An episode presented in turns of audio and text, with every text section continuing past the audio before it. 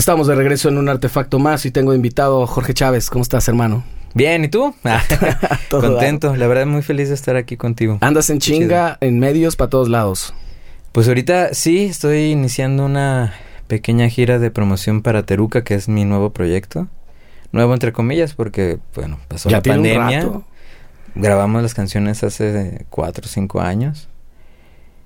Y como te decía, no, no, no sabía qué hacer con esas canciones, pero me costaron trabajo, tiempo, sudor y dinero que dije, no. No se pueden quedar así. No. Y me gustan, estoy orgulloso. Ahorita hablamos particularmente de Turuca, pero quiero saber cómo encuentras Guadalajara después de tanto tiempo de no vivir acá. Guadalajara me gusta mucho. La verdad es que este cada vez que vengo me da la nostalgia y Tú sí naciste acá y todo. Sí, soy de aquí. Este, nací y desde que nací me mudé a varias partes por los trabajos de mi papá. Y pero la gran mayoría la he vivido de mi vida la he vivido aquí y en DF. Órale. Este, pero me gusta mucho y, y ya sabes, no sé, 10 años para acá pues, ha cambiado, la han estado mejorando, por decir así, no sé, los, juegos los Juegos Panamericanos hicieron que ah, se viera de otra manera. Sí, sí, sí. Y, cosas así, pero es una ciudad que quiero mucho y que la tengo con, en mi corazón y con mucho respeto y cariño porque crecí aquí musicalmente. Claro. ¿No? Y escuchamos el personal y cosas así. Exactamente. ¿En qué año empezaste? Yo, yo recuerdo verte hace muchísimos años, que de hecho lo platicaba con con Omar Guevara en la Peña Cuicacali en una banda que uh. estabas con él y con Abraham Bustos justamente. Era Gong. Gong. Sí, eh, ahí los vi. y yo recuerdo que su opening era que tú decías algo como en un dialecto. ¿Sí te acuerdas de eso? No, de eso no me acuerdo. Fíjate. ¿Cómo? Tengo muy mala memoria, este, muy mala, hasta al punto de que me da miedo que me vaya a dar Alzheimer. Tanto pero, así. Sí, gacho, pero, este, yo lo que recuerdo de esa banda, una es que pues, ya descubrí con el tiempo de que existe ese, nombre. Ajá. Y, esa banda, que es una banda francesa, ahora ya se volvió de mis favoritas, ¿no? Gong. Este, de los setentas, eh, progresiva. Esa banda le, eh, fue como un preámbulo para Pito Pérez, de hecho. Y así fue como conocí a, a, los hermanos Guevara, a María Abraham y al Abraham Bustos. Y sí tocamos una o dos ocasiones ahí.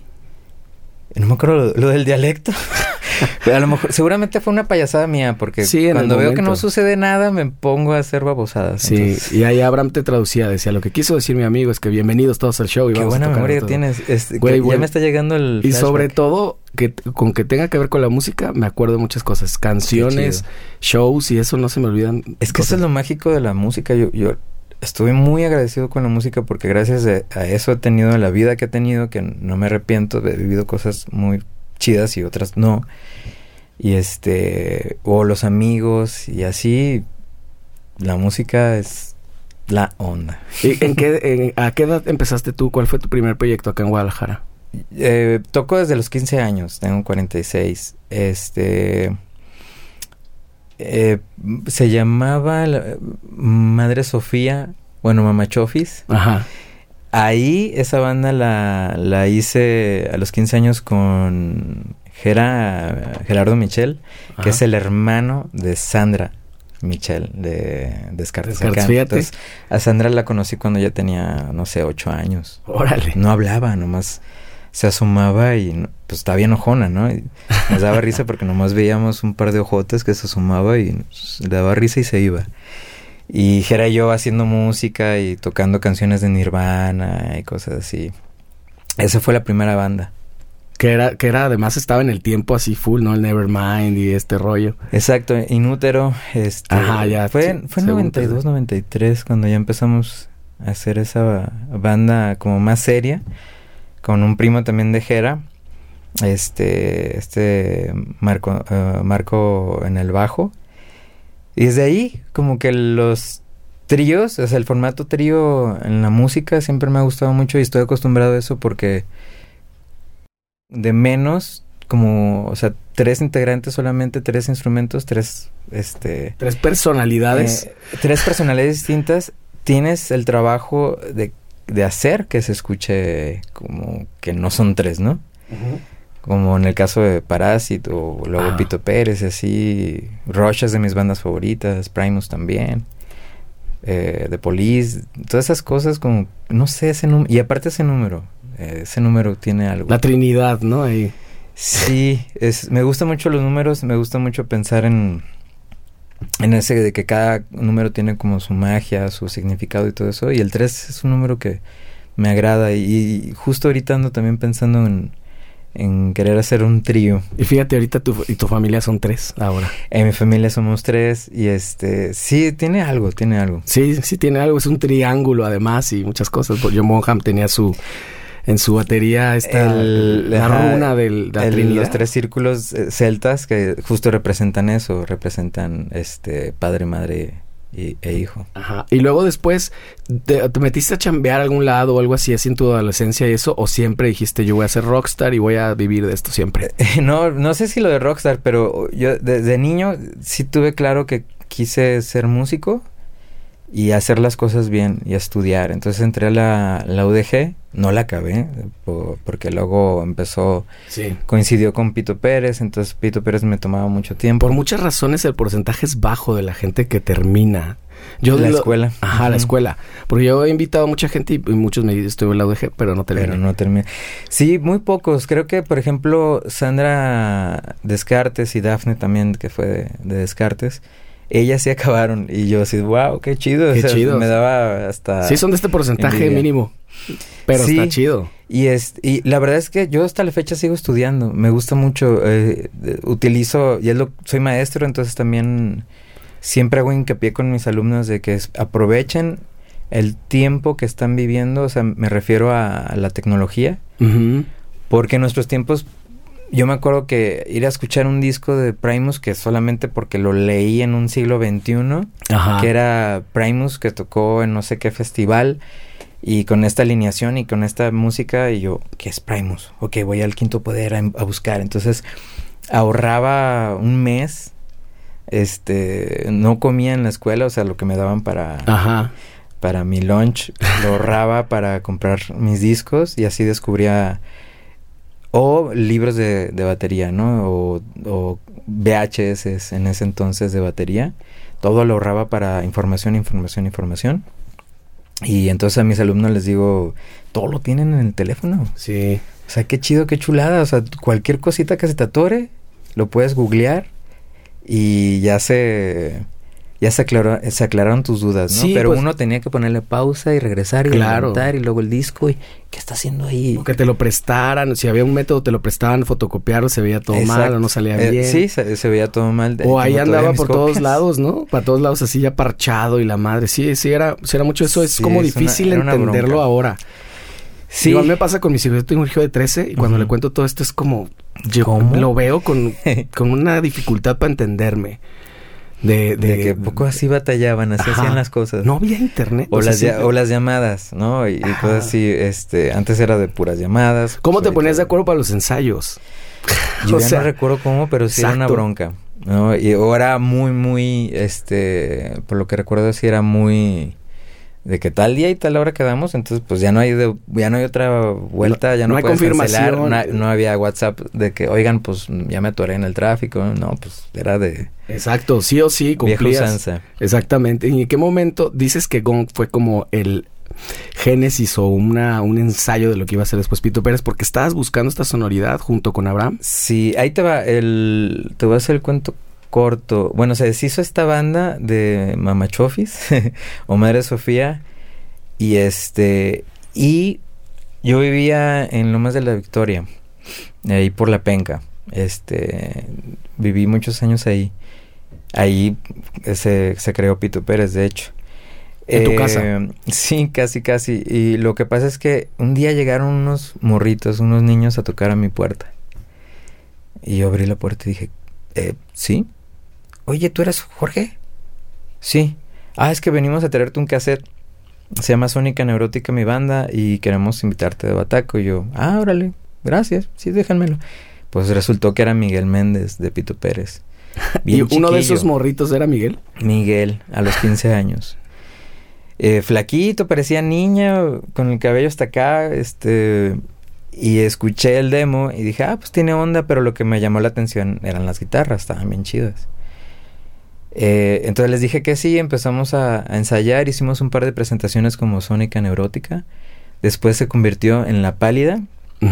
esa, ¿Sabes que Ahí probablemente compartimos escenario, seguramente no te vas a acordar. Sí, creo que porque la prepa 9 hubo una vez un de estos toquines horribles, espantosos, con mal audio y la chingue. Yo tenía una banda en ese tiempo que se llamaba Razas Extintas. Ah, sí, sí, Con los gemelos Michelle que también son Michelle, pero no, no eran emparentados. Y, y mi carnal en la, en la, en la voz. Y pues, sí, pero de estos, y yo, y sí, sí recuerdo a Miguel, también Sam, Sam y baterista le decían como que medio le decían niña o algo así. ¿Sammy Samuel Romero? Sí. Sí, pues somos de la, de la colonia, de la Cruz del Sur. Y este, sí le decían la niña de morrito. a lo mejor por eso se puso tan mamado, güey. Sí, pues ya ves ahorita, pues él se ve muy bien. No cambió, este, cabrón, güey. No, está todo acá. Este. Y bueno, y resultó que empecé a tocar con ellos y me di cuenta que Miguel tenía mucho, mucho talento. ya este, componía y todo. Empezó a componer y pues yo me quedaba así. ¿Y sabes qué banda descubrimos juntos? Que ese es un buen recuerdo que tengo, Mr. Bungle. Claro. Este, estábamos justo en esa casa, pues pegando poniendo pegamento en, las paredes para el típico cartón de huevo para poder ensayar ahí. Y pusimos un... Era un sábado en la tarde o algo así y, está, y estaba Gis y Trino en la radio poniendo música. Y pues bueno, ya sabemos los jalisquillos que ellos dos tienen muy buenos este, gustos musicales. Y no, esta banda es de nuestras favoritas, se llama Mr. Bungle y este es el primer disco, lo vamos a poner. Lo empezamos a escuchar y pues ya con los efectos del pegamento y todo, estábamos los dos así, no manches, está bien chida esa música. ¿Qué onda? Entonces, y eso me acuerdo muy bien y Miguel empezó a sacar todas las guitarras.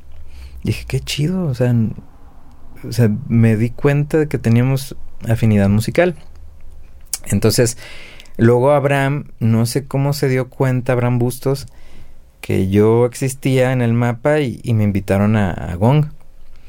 Este, no, no, no, no recuerdo bien por qué. A lo mejor algún día entrevistas a la hora me sí. si él se acuerda. Cuando venga. Ajá, y este y bueno, empecé a tocar con ellos y Gong pues se deshizo. La pálida también se había se había deshecho. Y entonces yo fui el que le, le dije a la banda, ¿sabes qué? Miguel está muy cañón. Estaría bien chido juntarnos los tres.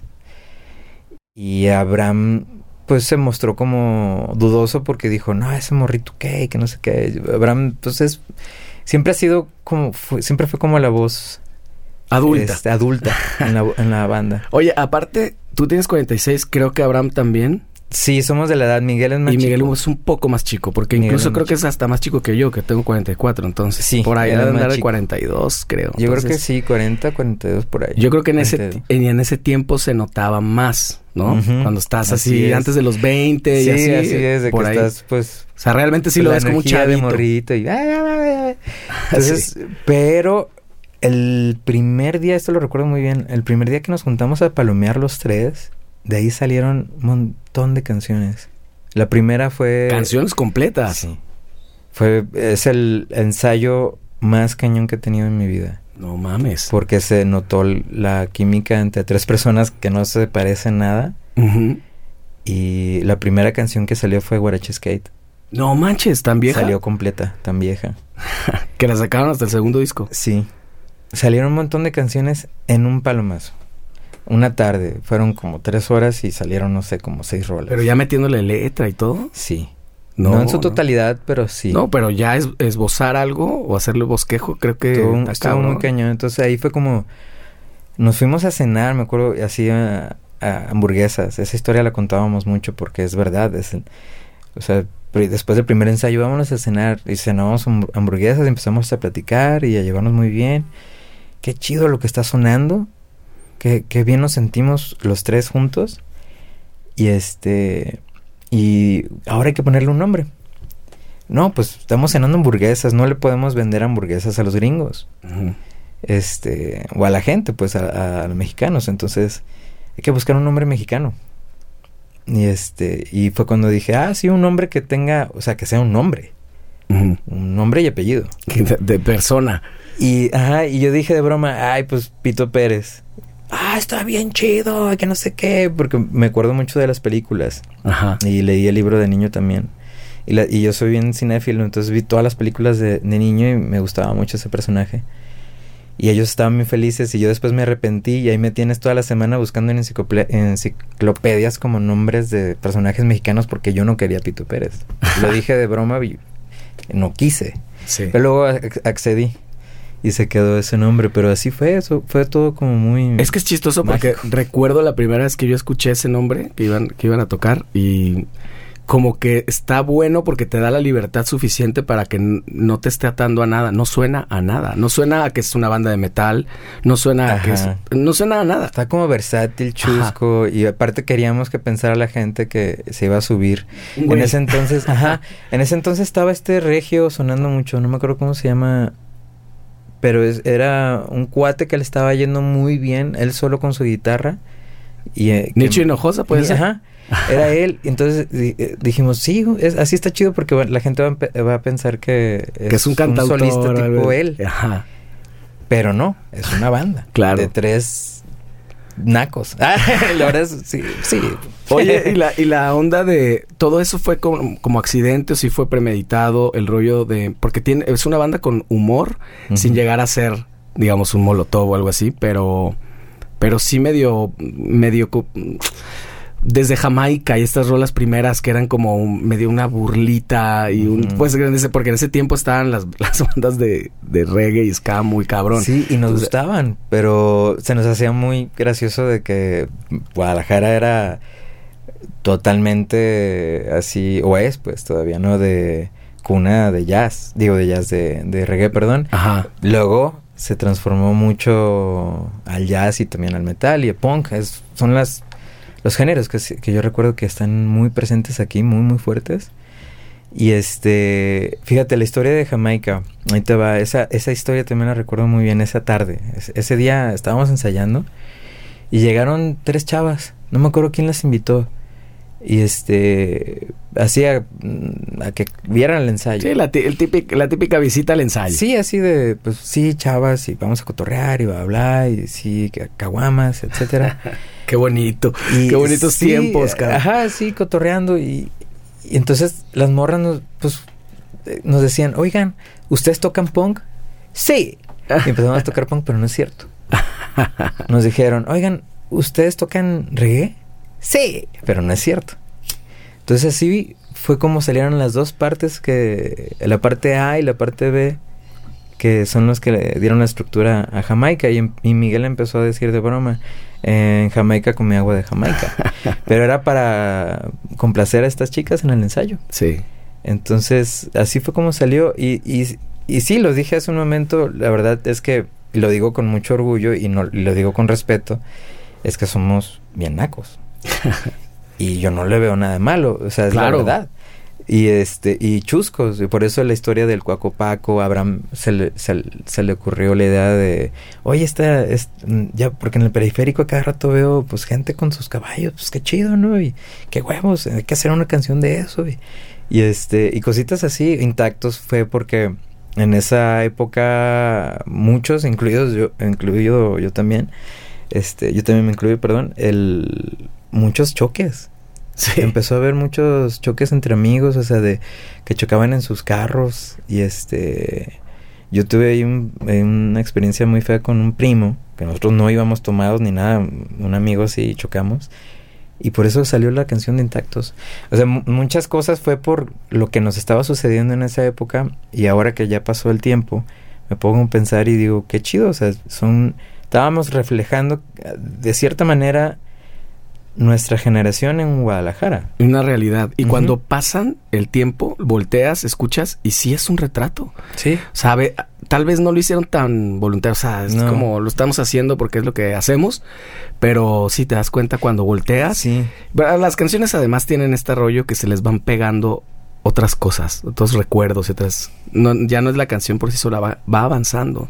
Y bueno, por supuesto que además recuerdas mucho una época, ¿no? Cuando escuchas 5 6, que yo recuerdo haber haberlos visto ya por primera vez en, en Telehit, no, no recuerdo dónde, así como que ya dieron así el, como el gran salto y que sí fue también como un orgullo. Yo recuerdo, se lo platicaba también Mm, a, a, a Omar, que yo de haber ido a comprar esos discos, porque recuerdo que era como un poco... Yo sentía que era lo que me tocaba a mí. Si, si no estaba yo en ese momento, yo digo, voy para allá, pero pues nos toca a todos los demás, pues comprar el chingado disco, ¿no? Es como hacer un poco escena, yo tenía esa idea. En. Guadalajara que no se da mucho ese rollo, ¿no? Porque Sí. luego hay muchas envidias y muchas cosas raras. Fíjate que hablando, de- me hiciste recordar una cosa. eh, nosotros, gracias por lo del orgullo, también nosotros veíamos con orgullo y con cierta envidia, pero no envidia, más bien como competencia, pero compe- competencia sana a plástico. Este, que decíamos, no manches, tocan bien chido. Nos gustan mucho, son nuestros vecinos. Y, y cuando vimos que ellos ganaron el concurso del Hard Rock eh, Stage, dijimos, sí se puede. También Ese fue el nosotros". primero, ¿no? Ellos ganaron el primero, nosotros ganamos el segundo. Pero en el primero no se metieron ustedes. No, No nosotros existía. teníamos un mes o Ah, dos de habernos creado. Y cuando ganamos el, el segundo concurso, nosotros teníamos nueve meses de habernos formado. Se fu- fue muy rápido. O sea, a los tres meses tuvimos nuestra primera tocada en la Puerta 22. Tocamos las únicas tres o cuatro canciones que teníamos que, o sea, que, que teníamos bien. Por ahí tengo el, el video en VHS, los tengo que pasar. Tengo ah, sí lo mucha tienes. información. Súbelo, súbelo. Tengo conciertos. a Edgar Huerta de Velanova le he platicado, güey. Tengo conciertos de plástico. con- o sea, Pito Pérez con plástico, Pito Pérez con disidente, Pito Pérez con Velanova, cosas así que están ahí. Las tengo que pasar digital. Sí, güey. Sí, Sí. no, vale mucho la pena rescatar eso. Entonces, lo que te decía es, nosotros veíamos con, este, con mucho gusto plástico. Se nos hacía bien, bien chido verlos. Y aparte era como la contraparte, pues de una banda grande, Sí. ustedes tres. Nos- nosotros menos y ellos no tan rockeros por decirlo así este y nosotros un poco más rockeros pero sí combinando toda esta parte funk y este o más alterna- alternativa. Mi tirada era a ver o sea, yo quería que Pito Pérez se mezclara fuera como un hijo raro de Café Tacuba con Primus que, que fuera pues un 3 Primus este muy alternativo y así pero con esa mexicanidad. Y salió pues lo que estamos platicando esta, toda esta parte chusca y, y a veces seria de, de ser un jalisquillo de ser un Sí, a- ahorita que a- fuera de cámaras me decías esto de la identidad mexicana y cómo a veces entra muy a huevo. Hay muchas bandas que lo meten, o sea, eh, ¿cómo te quiero decir? Que para, para meter música mexicana, entonces a huevo una tuba o a huevo una jarana, Mm. de huevo esto. Y, y ser mexicano es muchísimo más que eso. Desde el humor hasta, sí, la, la forma de hablar, la forma de interpretar el rock. exacto desde ahí ya O sea, Este, sí, no, no necesitas un instrumento así para que suene mexicano, ya viste. En, nues- en nuestro caso, pues se notaba, pues, por el humor. Este. No, sí, éramos, estábamos bien mensos ahora que... Pero sí, nos divertimos mucho, nos la pasábamos muy, muy bien y agarrábamos muchas curas, por decirlo así, de, de ese tipo de humor. Sí, eh, es que además los tres, los conozco a los tres y tienen sentido del humor los tres diferente cada uno. Sí, Eso es- Pero eso es también nos curioso. veíamos mucho de las mismas cosas también. O sea, la verdad fue un momento muy, muy padre. O sea, que, que es- pero fue muy rápido todo. Eso es lo malo. Yo creo que también eso tuvo que ver. Sí. Que ninguno de las tres como, como que tuvo la fuerza de continuar. A ver, eh, cuenta- cuéntame cómo es esto, porque yo creo que estabas en tus primeros 20 Ujú, tú más o y, menos, y- sí, y Abraham, que eran los más grandes, y de repente un 10 mil dólares creo que eran. Ah, sí. Este. Sí, eh, el premio y más el contrato con Warner, ¿no? Eh, ¿No sentiste así? No, yo- ¿Ya la hicimos para siempre?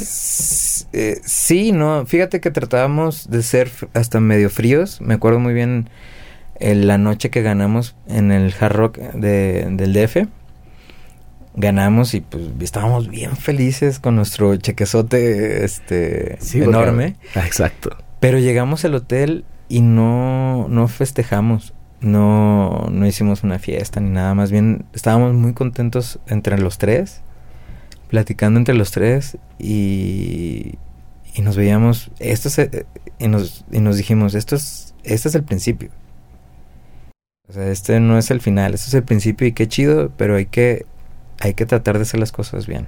Sí, con cierto como temor de no hay que desmadrarnos y no hay que que no se nos suba de más. Y sí, ese tipo de cosas. No, no tanto que se nos suba, más bien hay que ser lo más inteligentes posibles. Este, invertimos ese dinero en, nuestro equipo, por ejemplo, en tener mejores cosas, mejores instrumentos y una camioneta, era una Wagoner, le decimos la Willy. Y viene una foto en el, en el arte del primer disco, porque no, la compramos para poder este, mover nosotros este, los tres y, y empezamos a, a meter amigos de staff y, pues el equipo ahí, para eso era la camioneta. Pero empezaron a construir incluso su propia pues empresita, ¿no? Sí, este... Y sin, y sin nada de conocimiento previo, como que un poquito lo que escuchabas de otras bandas, amigos a lo mejor que ya tenían cierta experiencia. Por ejemplo, ahí entró a la ecuación este Maná. Eh, María Gómez, que era nuestra manager en, en esa primera etapa, eh, ella nos educó mucho y nos dio muchos muy buenos consejos y nos empezó a presentar a mucha gente. Cuando presentamos el disco aquí en Guadalajara, en el Hard Rock de aquí, que paz descansa porque era de los mejores lugares. Uy, buenísimo, sí, yo lo extraño este, muchísimo. Yo también, me la pasé muy bien ahí con muchas bandas y así. Este, eh, María invitó a Alex González, baterista de Maná, y fue Alex con Adriana, con su esposa, y pues me acuerdo que lo vimos de lejos y yo así de, chin, o sea, aquí está uno de los mejores bateristas de México y del mundo, y chin, yo ya así de... ¿No habías tocado? Este, no, nomás lo vi de lejos y me puse nervioso, pero pues bueno. claro, güey. Este, terminamos de tocar y él, la verdad, es muy buena persona, lo quiero mucho. Es, es una persona muy amable, muy respetuosa, con este, con muy buenos, este, eh, modales y, él llegó contentísimo a felicitarnos y a decirnos, no manchen, hace mucho que no había una banda que me ponía así de feliz. Gracias, qué chido, hay que hacer cosas juntos y nosotros, ah, gracias, de veras, nos puso muy de buenas eso. Y este, y ese tipo de cosas no, pues, se agradecen y, empezamos a, a cotorrear más, a, a saber más de qué se trata esto, que o sea, que tener un talento o crear canciones o aprender a tocar tu instrumento bien, la verdad es como, no sé, el 20%. sí. ¿No? O el 30%. Todo lo demás es business para poder vivir de esto, ¿no? Y empezamos a tener como referencia Maná.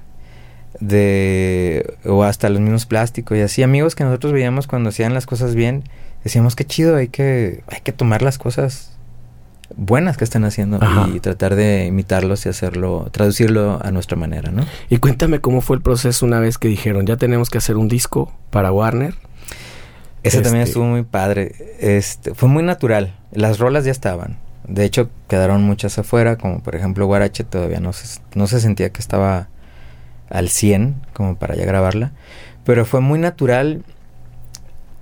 A los nueve meses ganamos el concurso a los 12 meses de habernos creado ya estábamos grabando en, Sonic Ranch en, en Texas. Ahí aparte esa experiencia debió haber sido. Sí, bien chido porque pues sabíamos, ya nos gustaba mucho este a The Driving, que pues de ahí salió Mars Volta. Mars Volta. Ahí grabaron sus discos. Y este, nosotros así, oh, yo quiero grabar The Driving. Ah, sí, mira. Y este, nos empezaron a enseñar los demos de The Driving. Este, un montón de cosas ahí que tenían en sus reels, en su en cinta. En ese estudio cosas como que gracias por compartir, que nosotros decíamos que chido. Nos sentíamos muy especiales, muy afortunados de estar ahí y este, pero todo se dio muy natural. La disquera nos dio una lista enorme de productores, eh, entre ellos estaba Rick Rubin. Wow. Este, y nos dijeron, literal lo podemos conseguir si lo quieren. Pero nosotros dijimos, no, pero es que la verdad es que nuestro humor, queremos a alguien que agarre el humor que traemos. Y nos gusta mucho Jumbo. Este, y dijimos, a ver, ¿quién es el productor de Jumbo? Y ya pues vimos que se llamaba Chuy Flores. Y, René Garza, este, su coproductor.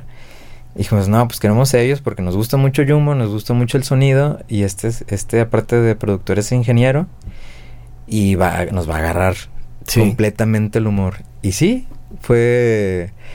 Eh, nos conocimos llegando a, Sonic Ranch, este, nos la llevamos muy bien desde el principio, nos divertimos mucho grabando y ahí descubrí el maldito Red Bull. este estuvo muy fuerte. Intenso. sí, el pues a mí me gusta grabar hasta la fecha lo más que pueda en un día. ¿No? Este, no me gusta hacer más de dos, tres tomas por canción. Y este, y yo así de, ah, quiero ya grabar todo ahorita. Ah, sí, pues toma esto. Y, ¿Qué es esto? pues no, tú tómalo, te va a dar energías. no, pues yo creo que me como tomé. Popeye, cabrón. Sí, me tomé como un 12. y grabé casi todo en un día o este, en una noche. Eh, y al día siguiente, pues, yo, bueno, yo no sabía qué era eso y yo así, ¿qué es esto? Y ya después empecé a leer. Pero bueno, muchas cosas que... en el tiempo también no estaba tan mal visto, ¿eh? Pero, era, como estaba recién, pero sí muy mal, no lo hagan, la verdad es que yo ya, yo ya dejé la la bebida energética. Este, no soy, nunca he sido de drogas ni nada, pero a mí me encanta el café, por ejemplo, ¿no? Esa es, esa es mi droga. Este, eso sí, antes de grabar como Dave Grohl en su Fresh Pad video, así me la paso con mis expresos y a grabar. Oye, ¿cómo fue la decisión? ¿Cómo tomaron la decisión del, del productor? ¿No les tomó, no les costó mucho trabajo? ¿O, o así eran todas las decisiones? Entre tres siempre probablemente uno se quede... Ah, mira, fíjate. Una democracia de tres está cabrón, ¿no? Pues sí y no. Eh, por ejemplo, hasta para los, los porcentajes de la creación de las canciones, este, casi casi hasta con calculadora nos reuníamos y, oye, pues tú hiciste esto, tú hiciste esto, te va a tocar esto, ah, ok. Pues sí éramos de cuentas claras, la verdad. Este, esa parte es como los matrimonios un poco, es un tema escabroso, hay que tocarlo y muchas bandas no quieren. Las bandas, este... Como somos amigos, güey, ¿por qué? Somos como matrimonios. Eh, muchas veces se ha dicho esto y es hasta cliché, pero es verdad. No culpo, por ejemplo, ahorita las nuevas, generaciones o mis alumnos que ya casi nadie quiere hacer bandas. Este, por lo menos es lo que en mi caso he, vivido, me ha tocado conocer que en la actualidad a muchos les da flojera eso. Porque gracias a las redes y todo eso, prefieren, no sé, mejor ser un influencer o un buen músico en TikTok o algo así y tener miles de views y que, que, que seas remunerado por eso. Ya es muy raro conocer a alguien que haga que quiera aventarse esa chamba porque es, una gran chamba. Sí. Este, de hecho, no, no es por demeritar, pero la, tú, lo sabes, la, el, oficio del músico y en México a mí se me hace hasta triste. Sí, sí, por supuesto. Muchos compañeros se vientan friegas, friegas, frías, frías por poquito varo para poder pagar la renta. Y digo, qué feo y qué triste. Y se me hace hasta injusto porque nosotros le estamos haciendo la vida a mucha gente. Alrededor, claro. Lo que decíamos de que la música para mí es mágica y le damos, o sea, y, y no lo puedes negar porque en la pandemia yo creo que todos extrañábamos y por eso había tantos conciertos en línea, porque extrañabas eso, la magia, los trancazos, las frecuencias, lo, lo que quieras que le la haga, energía, ajá, la vibración, lo que quieras que le está haciendo mágicamente a tu cerebro o a tu cuerpo la música, todos lo extrañamos. Claro. Y ahora que todos estamos volviendo un poco la normalidad, eso sí me ha puesto, y ahora que tengo familia, sí me puesto todo de nuevo en la, sobre la mesa de que de veras vale la pena seguir tocando. La verdad, a mí me encanta tocar y no me imagino hacer otra cosa, pero sí he llegado a pensar en ya no volver a tocar. Sí. Este, juro que no dejar la música, pero sí dejar de tocar. Sí. Porque se me hace muy triste. Sí, las condiciones muchas veces eh, son por lo menos indignas en muchas casos. Sí, indigno, o sea, mal pagado, este, las friegas no se me hacen padres, o sea, a mí me gusta trabajar, me gusta aventarme friegas, pero quiero que también se vea que no sean reflejado. Exacto, no, son relativas. cartera, claro. lo que sea para poder vivir y darle una vida por lo menos decente a tu familia. Exactamente. Y la verdad en México no se puede, o en, mu- o en muchos países de- del mundo. Es muy muy raro que un país le dé este una buena vida a un músico. Sí. Las decisiones, la, la democracia de tres, nos fuimos con eso. ¿Cómo Sí. eran? Este, muy difíciles, pero sí tratábamos de hacer las cosas claras. O sea, no había veces que votaba cada uno por una cosa distinta. Sí, y ahí sí nos íbamos por la mayoría de votos, ¿no? Este, que muy chistoso porque pues tres. No hay mayor. Bueno, sí es fácil encontrar una mayoría, pero al sí, mismo tiempo. la verdad es que yo creo que muchas cosas las pudimos haber hecho mejor. Este, digo, no me arrepiento de nada. Y a lo mejor ellos sí o ellos no, no sé. Este, pero de todo se prende y, y yo los recuerdo con mucho cariño. A cualquiera de los integrantes de mis ex bandas. Ahí justamente en el tema del productor para el primer disco de Pito Pérez, sí estaban pensando en distintos cada uno. Hubo uno que dijo Rick Rubin, güey, a huevo. O entre los tres sí dijeron eso. Yo creo que los tres, o especialmente Abraham y yo, Rick Rubin nos llamaba mucho la atención. Claro. Y este. No me acuerdo quién más estaba, pero neta, sí, sí había unos nombres ahí muy pesados. Y Oscar López también en paz descanse estaba ahí. Este, Santa Olaya, queríamos a Santa Olaya también. Wow. Y este. Pero es que la verdad también nos dijeron, ok, sí se puede, pero el dinero que tenemos, el presupuesto que tenemos para ustedes, pues se va a ir mucho a esos Ah, productores. Claro. El factor Entonces- económico también tenía que ver. Ajá, el dinero que va a sobrar de esa paga, este, pues que es para la promoción, pues ya va a ser muy poca. Entonces también por eso elegimos, no, pues mejor un, productor a lo mejor no tan conocido con el que nos sentiríamos cómodos, que va a cobrar bien, pero va va, va este, a sobrar ese dinero para poder darle Sí. una buena promoción. Pues nunca se sabe qué pudo haber pasado con Rick Rubin ahí, pero digo, el resultado creo que fue súper bueno. Gracias. Na- na- nacieron, eh, surgió Pito Pérez en un momento que yo pienso que le hacía mucha falta a México en general y por eso les fue Gracias. también. Además, se vio muy reflejado. Yo quiero pensar que no tenían tanta influencia o, o- o influencia tan, tan, eh, pues dura de la disquera porque yo que No, los más bien conocía, nunca hubo influencia. lo- los, los vi completamente ustedes, hasta en el Qué diseño, gracias. en todo, ¿no? Sí, la verdad es que yo- hemos escuchado historias de terror o, o todos tienen una mala este idea de, de una disquera con un artista. La verdad es que nosotros tuvimos mucha suerte. Warner se, se portó bien chidos con nosotros. Nosotros decidimos todo. Ellos nunca metieron su cuchara en nada. O sea, al contrario, nos dejaron ser todos. Porque recuerdo, para que veas que sí lo compré original, recuerdo que, pus- que era muy moderno en el tiempo, que era como interactivo. El interactivo, el. CD interactivo. Ajá, lo metías a la compu y venían unas, pues unas tomas que hicieron ahí ustedes mismos, que eran, que Ujú. estaban, a mí me tenían cagado de risa. Porque además se vio que se la pasaron bien chingón Sí. y sacaron, pues todo, ¿no? Que se iban en la noche ahí cerca de, ¿no? Güey, del es que estudio. Los tres son muy Muchas cagados. sí, muchas babosadas que hicimos. eh, eh, por- fíjate, con las- de las personas con las que más me he reído en mi vida es con Miguel Méndez, güey, cuando estuve tocando con él. Es Uy, muy sí. cagado, es muy, sí, muy sí, yo también, la verdad. El, y aparte contaba muchos chistes y era muy gracioso. Y este. Eso es el origen de ese video, de ese interactivo. eh, es porque a los tres nos gustaban mucho los videos de Pantera. Claro. Los vulgar videos y... Claro, este- cuando hacían esto, eh, este famosísimo cuando llegaron a quererlos este exorcizar, ¿sí te acuerdas? Que Sí. en un hotel. No manches, esos videos hasta fecha los veo, me encantan, Sí. me gustan un chorro. Yo quería conocerlos porque dije, quiero conocer a, a los hermanos Darrell, porque se ve que me la, me, me la iba a pasar muy bien. Dios los tenga en su gloria. Sí, ya los dos. este, Sí, de mis bandas favoritas. Entonces nos, nos, nos, re- nos reíamos mucho con esos videos y dijimos, hay que hacer uno, algo así. O sea, no creas que empezamos a actuar así de mensos atrás de la cámara por querer, querer crear eso. Más bien ya existía el material. Ah, claro. Y dijimos, no, pues ¿qué vamos a hacer con ese se puede material? incluir. Oye, pues como los videos de Pantera, pues, ves otra cara de la banda eh, donde es chusca, graciosa, ves, este, y te sientes como... Sí, es que habría que... Te dan ganas de conocer al músico. Claro, habría que entenderlo.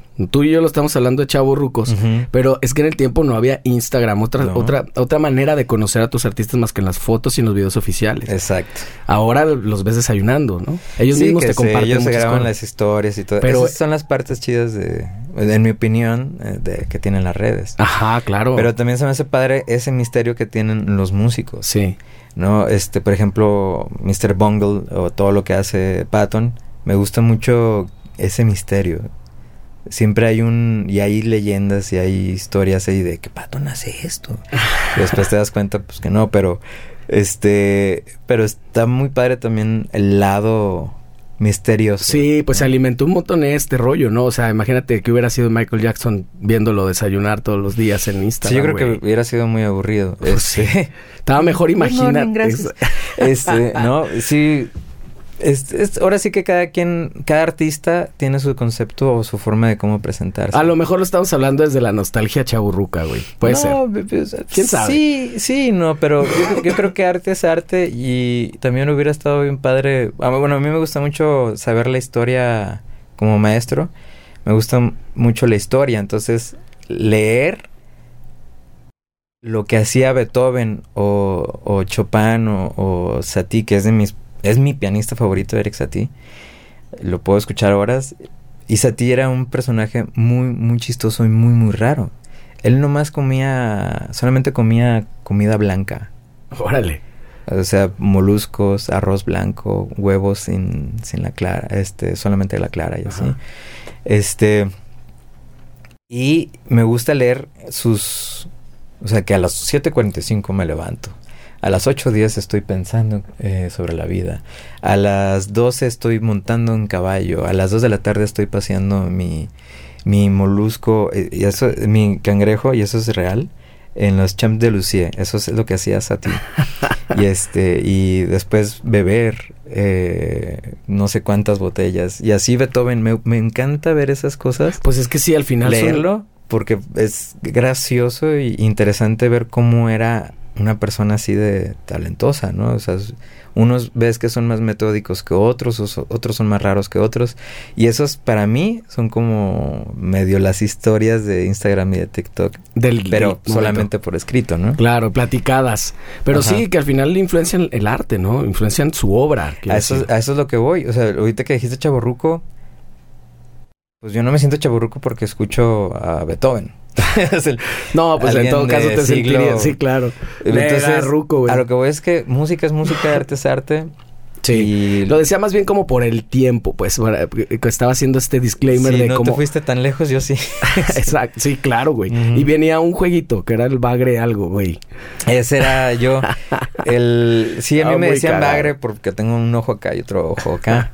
y parezco, sí, mi primo, creo que fue mi primo, este, Michel. Eh, íbamos a los mercados y veía un bagre en el mercado y se me quedaba viendo y tú eres un bagre, hasta los bigotes. hasta los bigotes, exactamente. Este, y yo sí, entonces les dio mucha risa y hicieron ese juego. No me acordaba del juego ese. Fíjate, güey. Para que veas, yo lo compré original, porque Pirata no se copiaba con con lo, con lo extra, con el material extra. Entonces tenías que comprar original.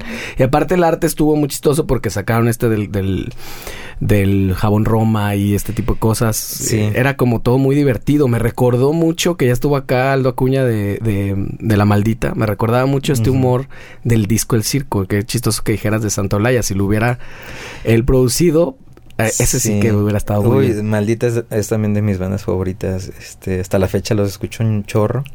Y sí, Santalaya está cañón. Hubiera estado interesante esa colaboración y la buscamos. La verdad sí buscamos hasta el, encuentro, o sea, mandarle la música y todo. Creo que sí le llegó. Sí, creo que sí. Creo que María Gómez, no, no, si mal no recuerdo, ella nos ayudó y mandó un CD eh, antes de que saliera el disco con las rolas. Y creo que hasta donde recuerdo que le pareció interesante. Este, y creo que no, se, no mostró más interés y, mandó un presupuesto. Eso es lo que recuerdo. Y, pero sí recuerdo que no entrábamos dentro del presupuesto. Sí era, sí era bastante alto. Este, pero sí hubiera estado bueno. Y el... Ah, Ah, perdón, perdón, no, dígame. no, no, pues te estás inspirado, échale. Estoy hecho- No, no, Así no, de que le deja- tomas poquito al café, te quiero preguntar esto. Dígame. Despuésito se pusieron a tocar un montón después del disco. O Sí. esa es mi idea de lejos. Cuéntame si fue así. Sí, desde, desde el- los, como te decía, desde los tres meses empe- de empezar a ensayar, otra cosa nos quedó muy clara y era de que vamos a tocar hasta la sopa, o sea, salir a tocar a, to- a todas partes y creo que sí, literal, tocamos en todas partes, en todas las condiciones, desde muy fresas hasta no muy fresas y este, porque eso también se nos hizo padre de de que éramos tres y podemos llevar la música y son tres instrumentos que yo creo que donde sea se, se pueden y aparte, tocar. ya con su van, ¿cómo se llamaba? La Willy. La Willy. Y sí, ya después del, ya con el disco y todo, y aparte ya con el apoyo de Warner, sí estuvo muy padre el salir. Del país solamente salimos dos ocasiones, una vez en el, tocamos en el, en el estadio de los Lakers con el Tri, ese estuvo muy padre. Y fuimos al Tortazo en Colombia. La primera vez que yo iba para allá, he ido muchas veces a Colombia, me siento afortunado porque Colombia la gente es poca madre, la música está bien chida. Este, el lugar me, me, me encanta. Y este, esa fue la primera vez y es- estuvo estuvo bien chido, bien locochón. Toca- tocamos en el Tortazo, que es como el hermano pequeño de, de este del Rock al Parque. Ajá. Y este, me acuerdo muy bien, creo que todavía había broncas de, no sé, del tío Escobar. Claro. creo que todavía existía ahí las rebabas de toda esa situación en Pues es que él, mu- país. él muere en el 93.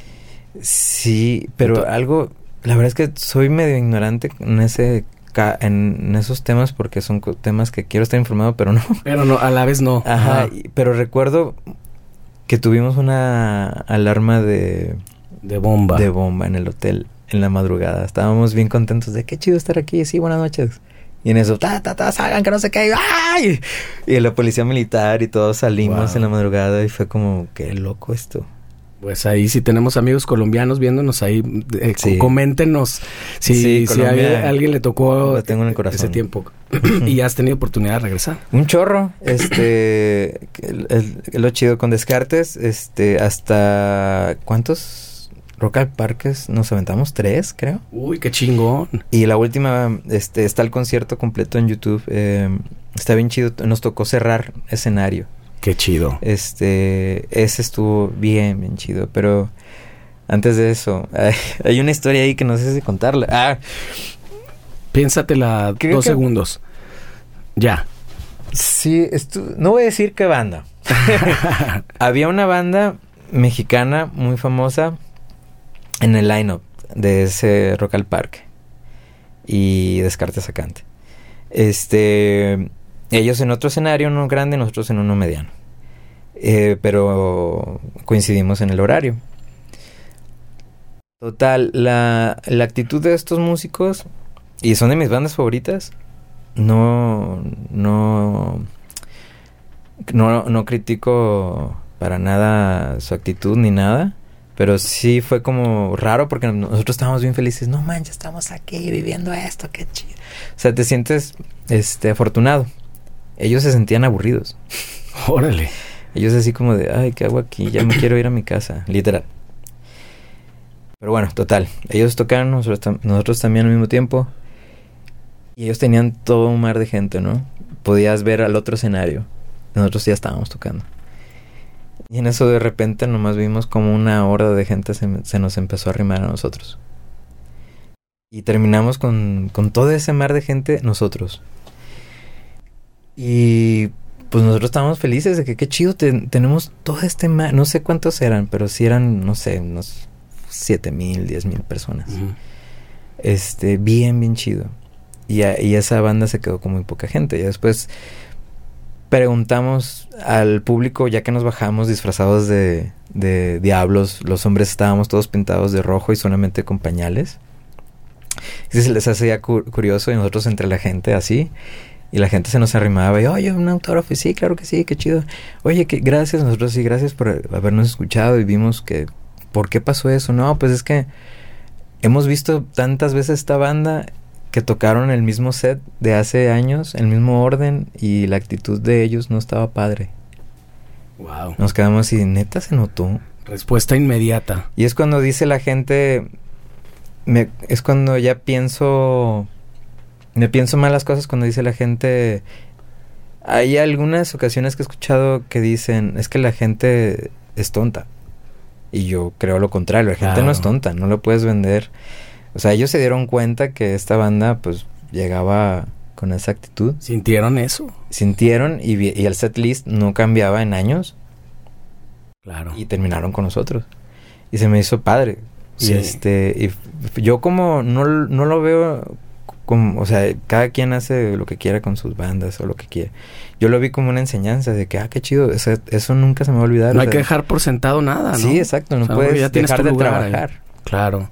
Y de tratar de darle algo interesante o nuevo a la gente. Me, me interesa un, chingo tu etapa eh, por Descartes y obviamente por otras bandas, pero sí me, gustaría eh, cerrar por lado. cerrar con este rollo. perdón, es que me voy así. por Ese café, tu café está muy bueno. Está bueno y es mexicano, ¿eh? Ah. café mexicano, patrocínenme. Mm. Este, el el, el, tiempo de, de, estar tocando, ¿cuándo surge ya la otra onda o lo tenían bajo contrato a hacer el segundo disco? ¿Ya tenían temporalidad y, decían, está llegando ese tiempo? ¿o cómo? No recuerdo cuántos discos firmamos, creo que era para tres o cuatro. Te digo, hay cosas que se me va la onda, la verdad, ahí sí yo estoy mal. Este, debería tomar más eh, atención en cosas. y el Sí, haz de cuenta que llegó un tiempo en que ya empezaron a, cambiar las cosas en, lo que al music business se, refiere. O sea, mm, ya la disquera, muy buena onda, los de Warner nos empezaron a decir, ¿saben qué? Ya en el segundo disco, eh, ya, pues, ellos nos dijeron, ya no sabemos cómo mover esta banda porque no sabemos vender rock. Nosotros nos especializamos más en, en pop. O las bandas que, que son rockeras que están ahí, pues ya tienen su nombre. Por ejemplo, el Tri o Maná.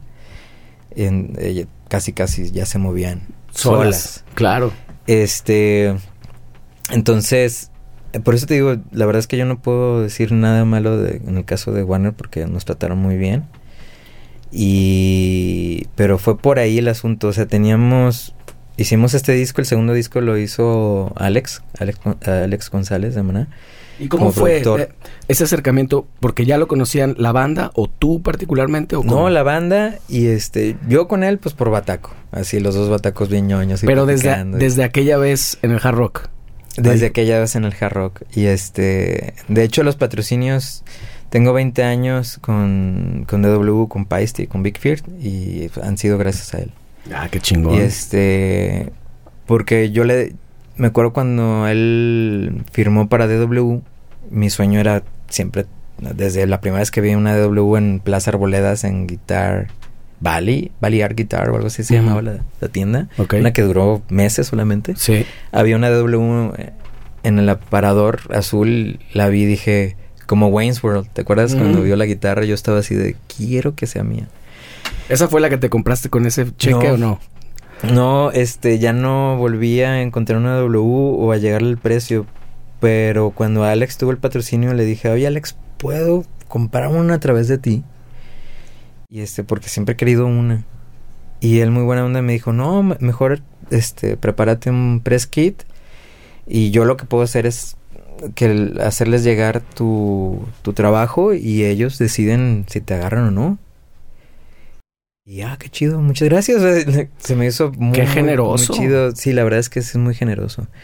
Y este, y sí, a los seis meses me respondieron y bienvenido. Y hasta la fecha sigo con wow. Eh, con Paisty Big, y Big Fear, este, igual, este, me tratan muy bien y cada vez que cambio de bandas me da el miedo porque dije, me lo van a quitar porque ya no, ya no tengo esta banda, pero he tenido la suerte que les gusta, o sea, Pito Pera les gustaba, pero luego entré a Clon les gustó más.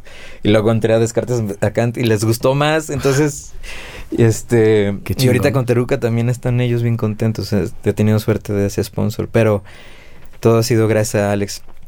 Y ahora, Alex, en regresando al tema del segundo disco, pues eso, porque vivimos en la misma ciudad, nos llevamos muy, muy bien, este, compaginábamos con mucho, o sea, hasta en el humor, él también le daba mucha risa, por ejemplo, por ejemplo hasta la fecha Guaraches que le da risa, dices, dice que babosada, o sea, está bien chido, o sea, esa historia que es, es genial. Sí. Y, y se nos hizo padre y él por, por ser de Maná y, y, de que dijimos, bueno, vamos a aprender de aquí muchas cosas, qué chido, y él está en Warner.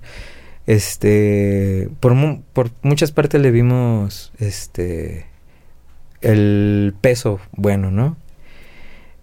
Y otra, de nuevo, otro... Te digo, estas entrevistas pueden durar horas porque... Tú dale. Hay muchas cosas muy padres que platicar, de que, de que estar agradecido de, del primer disco y ahora del segundo disco también. Conocimos a mucha gente, este, gracias a Alex también. Este, en, grabamos en Conway, en un estudio. El día que llegamos a acomodar nuestras cosas, estaba, estaban las cosas, un, porque un día antes de que nosotros llegáramos, estaba grabando Morrissey, el disco de Quarryman. The Last eh, Quarryman o algo así se llama ese disco. Y este, Blink ah, grabó ahí, este, Prince, Michael Jackson, así, nombres que nosotros así, Alex, gracias, qué chido estar aquí. Este, igual trabajar con gente eh, muy, muy pesada y muy profesional allá. Todas esas cosas son las que te digo, eh, tuve mucha suerte en ese aspecto y estoy eternamente agradecido con Alex. Hasta la fecha le digo gracias. qué chido. Sí. Ese disco no sé qué tanto ustedes por, naturalmente llegaron a ese momento, pero sí se notó muy cabrón. E, es como el, el reto del segundo disco, ¿no? Sí. Que habías, habías tenido éxito en el primero y el segundo a ver qué tal viene. Y para mí estuvo como que encontraron un montón o sea, suena, no me gusta mucho esta palabra, pero suena más maduro, digamos, como que se entendieron a ustedes mismos. Sí, estábamos ya pasando cosillas este eh, interiores. Ya como banda. Yo lo comparo con el One Hot Minute de los Chili Peppers. Ok. Que es mi disco favorito de los Chili Peppers. Pero porque está más oscuro, más maduro, como dices tú, y se nota que tenían problemas. Sí. Entonces nosotros también, o sea, no nos la pasamos mal, no la llevamos bien, pero ya empezamos a tener ahí como discrepancias y diferencias de opiniones. Y tratamos de que no lo hicimos adrede, pero ahora después de los años te das cuenta de, de que sí, a eso suena. suena oscuro, más maduro y que cada quien estaba pasando. Porque te digo, se nos dio todo muy rápido. Y, y bueno, no sé, Mm, por respeto a mis ex compañeros, mm, es más, estaría padre algún día, a lo mejor ya ahorita ya, ya grandes y con familia y todo eso, juntarnos un día y, y sin, ¿cómo se llama? O sea, sin responsabilidad o... O sea, sin, sin compromiso, ni nada, sino cotorrear como antes y, y, decirnos, oye, qué menso estuviste. Sí, tú también. O sea, Claro. O, qué chido que hiciste esto. O sea, ver las cosas buenas y las cosas malas entre los tres algún día estaría padre. No sé si suceda o no. Y este. Pero lo que sí sé es que el, no hay tiempo. ya el, el, los humanos pecamos porque nos sentimos. Bueno, yo no, pero creo que a veces se nos va la onda y muchos nos sentimos dioses en el aspecto de que serás eterno. Claro. Pero la verdad es que no. Se pasa el tiempo muy rápido y tú lo sabes que con familia más. El tiempo es veloz. Ajá. Y este. Y como para ese poco tiempo que estás en el planeta y, y llevártela mal y estar, no sé, pensando, hablando mal de gente, no le veo caso, no se me hace padre. Sí. Además hay cosas más importantes en el mundo ahorita, como por ejemplo el cambio climático, cosas así. Es más importante para nuestros hijos o lo que sea, suena hippie, pero es verdad que, que recordar las cosas malas y hablar mal de la gente o de, tus compañeros no tiene caso. Entonces, a mí sí me gustaría mucho tomarme unas chelas con ellos y este, o con Clondemento o con X, lo que sea, y porque no tiene caso. No, pues es un buen pretexto. Somos Fuimos, ajá, fuimos amigos y este, o somos amigos, lo que sea. Está padre. Y este, ahorita te digo, hay cosas más importantes que están sucediendo en el mundo que el ego de, de el estúpido ego de uno. Claro. ¿Y cómo llegó la decisión de terminar con Pito Pérez? Pues ya al final sí nos la pasamos muy mal. Este. Eh, pero hasta con respeto. Hasta eso sí sentí que nos respetamos mucho los tres. Pero ya no podíamos estar mucho tiempo juntos. Y este. Pues la decisión. Yo. Una, alguna vez platiqué con Miguel hace poco y él dijo, él me dijo algo que creo que es verdad. Y dijo, yo nunca he quitado el, dedo del renglón. Órale. Este, y sí veo que en sus redes y todo tiene hashtag Pito Pérez y cosas así. Y está padre, yo también lo veo con mucho cariño. Y también lo menciono con mucho cariño. Y este. Y. Entonces, para que veas, o sea, yo seguí adelante y dije, bueno, pues siempre me ha gustado la música rara, por decirlo así. Sí. Entonces me fui por ese lado. Este, Abraham se fue con un tiempo con plástico. Él se sentía muy cómodo ahí. Este, porque son sus amigos y son nuestros ex vecinos y así. Y es la música que le gusta a él también. Y bueno, y Miguel, sí, pues hasta la fecha, según yo, pues sigue tocando y haciendo música. Yo siempre lo digo y cuando tengo oportunidad lo digo, es de mis compositores favoritos, Miguel. Sí. Un talentazo. Ese güey agarra una guitarra, es una rola así de wow. Sí, las veces que he hablado con él, me ha dicho, no sabes la cantidad de rolas que tengo. Yo sí te creo, estás bien cañón. Y, él, muy curioso, su técnica es ir al baño y componer. Entonces, eh, sí, literal, él lo dice, yo estaba en el baño y desde que recuerdo, sí, nomás escuchaba que, que se iba al baño con la guitarra y ahí hacía rolas.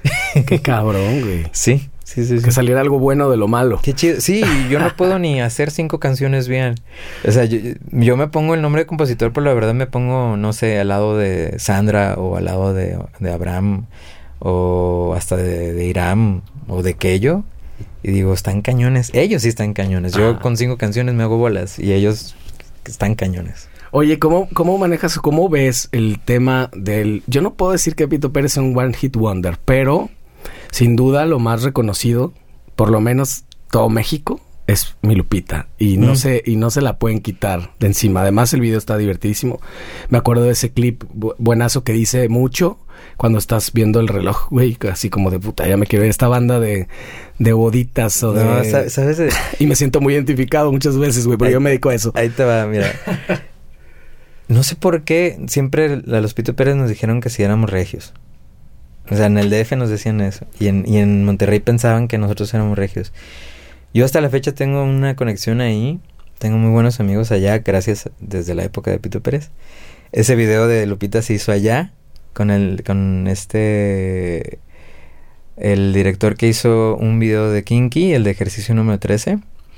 Este Rafa Guzmán y, y lo hicimos allá completamente y nos la pasamos muy bien. Cada vez que tocamos un montón de veces allá y nos fue bien chido y el humor, este, no sé cómo, por qué, pero hicimos muy buena mancuerna con los regios. Este, esa, esa parte del, de ese, de la baquete y del reloj fue, es un homenaje a Faith No More. Ok. Porque el guitarrista que grabó el video de Evidence el, que el video es todo cool y están cantando atrás de una vitrina y ellos están, están siendo exhibidos como... No me acuerdo cómo se llama ese show este, en inglés, pero es un show de que ya ves como Pip, Pip Show, de Pip de Usmear, y el video es así, ¿no? Entonces él todo cool con sus lentes, pues así, y tocando el solo que está bien chido, nomás tocó el solo y... Ah, Entonces esa babosada que hice fue mi homenaje a, Faith No More. Órale. Y, y como te digo, eh, no sé si te pase, digo, a Miguel le pasa mucho. eh, pero que vas de repente a un bar y te suben a tocar esa canción, eh, te recuerdan mucho por eso. Hace mucho que no la toco, ah, mucho, pero no sabes la cantidad de videos y de audios que me mandan mis amigos o conocidos de que mira alguien está tocándola. Y este, y yo, órale, qué chido. Y lo que sí me doy cuenta, ahí va Es que la tocan mal. La tocan yo, yo lo sé. Por eso te quería aprovechar esta oportunidad para pedirte un tutorial, cabrón. Porque tiene este tema medio atresillado, pero no es atresillado. Y la gente se confunde y lo toca todo, todo así. Fíjate, ese disco de Pito Pérez a mí no me gusta en cuanto a la batería se refiere. Este, como músico, no me gusta. Yo no, yo no tenía el nivel que me hubiera gustado tener. Y este, pero se me hacen bien chidas las guitarras, las voces y los bajos de ese disco. Este. Pero lo que sí es que están estúpidamente sencillas. Sí. Esas canciones. O sea, en cuanto a la batería. Este. Y esa canción tiene un chorro de chiste porque está súper sencilla. Tiene sus tresillos, como dices, estoy imitando un grupo, en mi cabeza yo estaba imitando un grupo versátil combinado con uno de baladas. Ajá. Entonces así fue como salieron los redobles, ¿no? El pra, prum, prum, trum, tacatun. Y los juegos en el hi todo eso. eh, fue imitando toda esa onda. Y este, y sí, cuando veo los videos, muchos tocan bien las guitarras y los bajos más, más cercano, pero las batacas no. Ya sé. Pero digo, es, porque estúpidamente están muy sencillas. Cuando entró este Roy, este, de Termo, cuando entró a Pito Pérez, él estuvo un rato ahí. Ajá. Me, me mandó un mensaje una vez y me dijo, güey, no puedo tocarlas. Bueno, sí, pero me cuestan un chorro de trabajo. Y yo, ¿por qué? Están bien sencillas. Güey, no puedo tocar lento y no puedo tocar sencillo. me da mucha risa. yo, güey, pues, tú eres de los mejores batacos que conozco, no manches. Y productor, ¿no? Está muy cañón. Y este, pero me dio mucha risa. Le dije, gracias, sí, tiene su chiste tocar sencillo y lento. Sí. Pasa, ah, de repente haces videos así, tutoriales y cosas así, ¿no? ¿Nunca has hecho uno de eso? Tutoriales no, me he grabado este drum covers porque son ¿Pero de tus bandas? Me, gustan. Sí. Y las subo a mi canal. Eh, todas mis redes son Jorge Chávez Drummer. Este, por si gustan, el ahí grabé unos antes de la pandemia, antes de ser papá, tenía un poquito más de tiempo. De tiempo, claro. Y este, y sí, las grabé, pero porque pues dije, bueno, a lo mejor nunca las voy a volver a tocar con ellos. Voy a aprovechar ahorita que se, que le puedes quitar con la tecnología este la bataca y grabar encima y subirlas. No, no, no lo hice con afán de tener chorro mil likes ni nada, sino como un automenaje a, a, mi trabajo y a, y a mis ex compañeros. Claro. Y, y, por eso de que pues me da risa de no las tocan bien. Exactamente. No, yo, yo te lo iba a decir desde antes, ¿eh? Yo siempre lo he visto, que no lo, no lo tocan bien. en, entonces, mi Lupita te hace sentir orgulloso, te hace sentir bien, porque muchos dicen, nada más ser recordado por una canción. Yo digo, güey, yo quisiera ser recordado por, aunque sea una canción. Yo creo que el llegar ahí, y en Guadalajara tenemos mucho esto. Yo le preguntaba a Arturo Ibarra con el final, que son reconocidísimos ah, rostros pues con el final, y, y hay, hay varias bandas que tienen una canción que es la pues, más. Por ejemplo, Maná o no sé, o Café, este, Tacuba o Maldita, yo creo que todos lo recordamos por X canción. Y los clavados, pues ya no sabemos más la discografía. Y, y la gente civil, como me gusta llamarla, que pues es la gente que más bien la música sí la utiliza para tener un buen recuerdo de X parte de su vida o para pasársela bien a la hora de limpiar su casa o de estar en el trabajo y no estar agobiado, pero quiero, voy a trabajar con la música que me gusta. Eh, a eso le llamo civiles. Ese es nuestro trabajo, ¿no? Hacerles la, tratar de hacerles la vida mejor. Claro. Este, a mí no me importa, o sea, no, yo no sé en el caso, por ejemplo, de Manac, si la, de que rayando el sol y todo eso, pero no creo que les importe porque supongo, se me hace padre ¿no? Hacerles la vida a alguien con una canción no importa. O sea, qué chido, como dices, qué chido. O sea, este, qué padre que, que a mí me han dicho, no, es que mi mamá le dedico esta canción o a mi ex o a mi actual esposa, siempre, pero se llama Lupita, le, le dediqué esta canción y yo, ah, qué chido, se me hace padre. Es más, Abraham hace poco me mandó un mensaje, mira, eh, salimos en un en un programa de Televisa, creo. De esos de.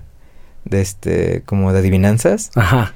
Eh, prefiero morir a no estar contigo. ¿De quién es esta canción?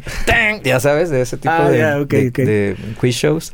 Y era Lupita. O sea que mira, ya están insertos en la cultura Sí, mexicana. Sí, qué chido. Y dije, A poca madre. Está bien chingón. Sí. No, y gracias, por ejemplo, a esas canciones o a Pito Pérez, pues así también conocí a mi esposa. Fíjate. O sea, Exactamente. la conocí años después, pero este, ella nos fue a ver a Monterrey. No, ahí no, no la conocí. Tú ni nada. existías en el mundo gracias a, o sea, para ella, Para ella. gracias a esa y banda. así fue como nos presentaron. Ah, te, te voy a presentar al baterista, al baterista de Pito Pérez y mi esposa. Ah, qué chido, a mí me gustaba esa banda. y así fue como empezamos a cotorrear. Chingón. Oye, en, despuesito de Pito Pérez, entonces, clon de Mento. Sí, haz de cuenta, eh, nos deshicimos.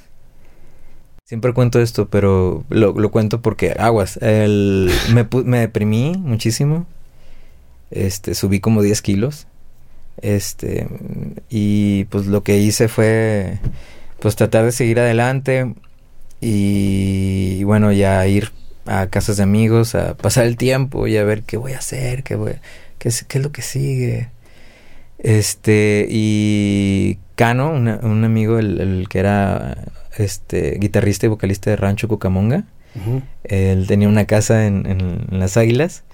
Y ahí empecemos a este a cotorrear mucho, a ir a tomarnos unas cervezas, a, a escuchar buena música, a ver este, películas que nos interesaban. Y así fue como ahí conocí a los Clondemento. Alex y Iram estaban allí, creo que Rafa también, Rafa Cortés. Y este y ellos estaban así como, ah, órale, pues aquí está el baterista de Pito Pérez, ¿no?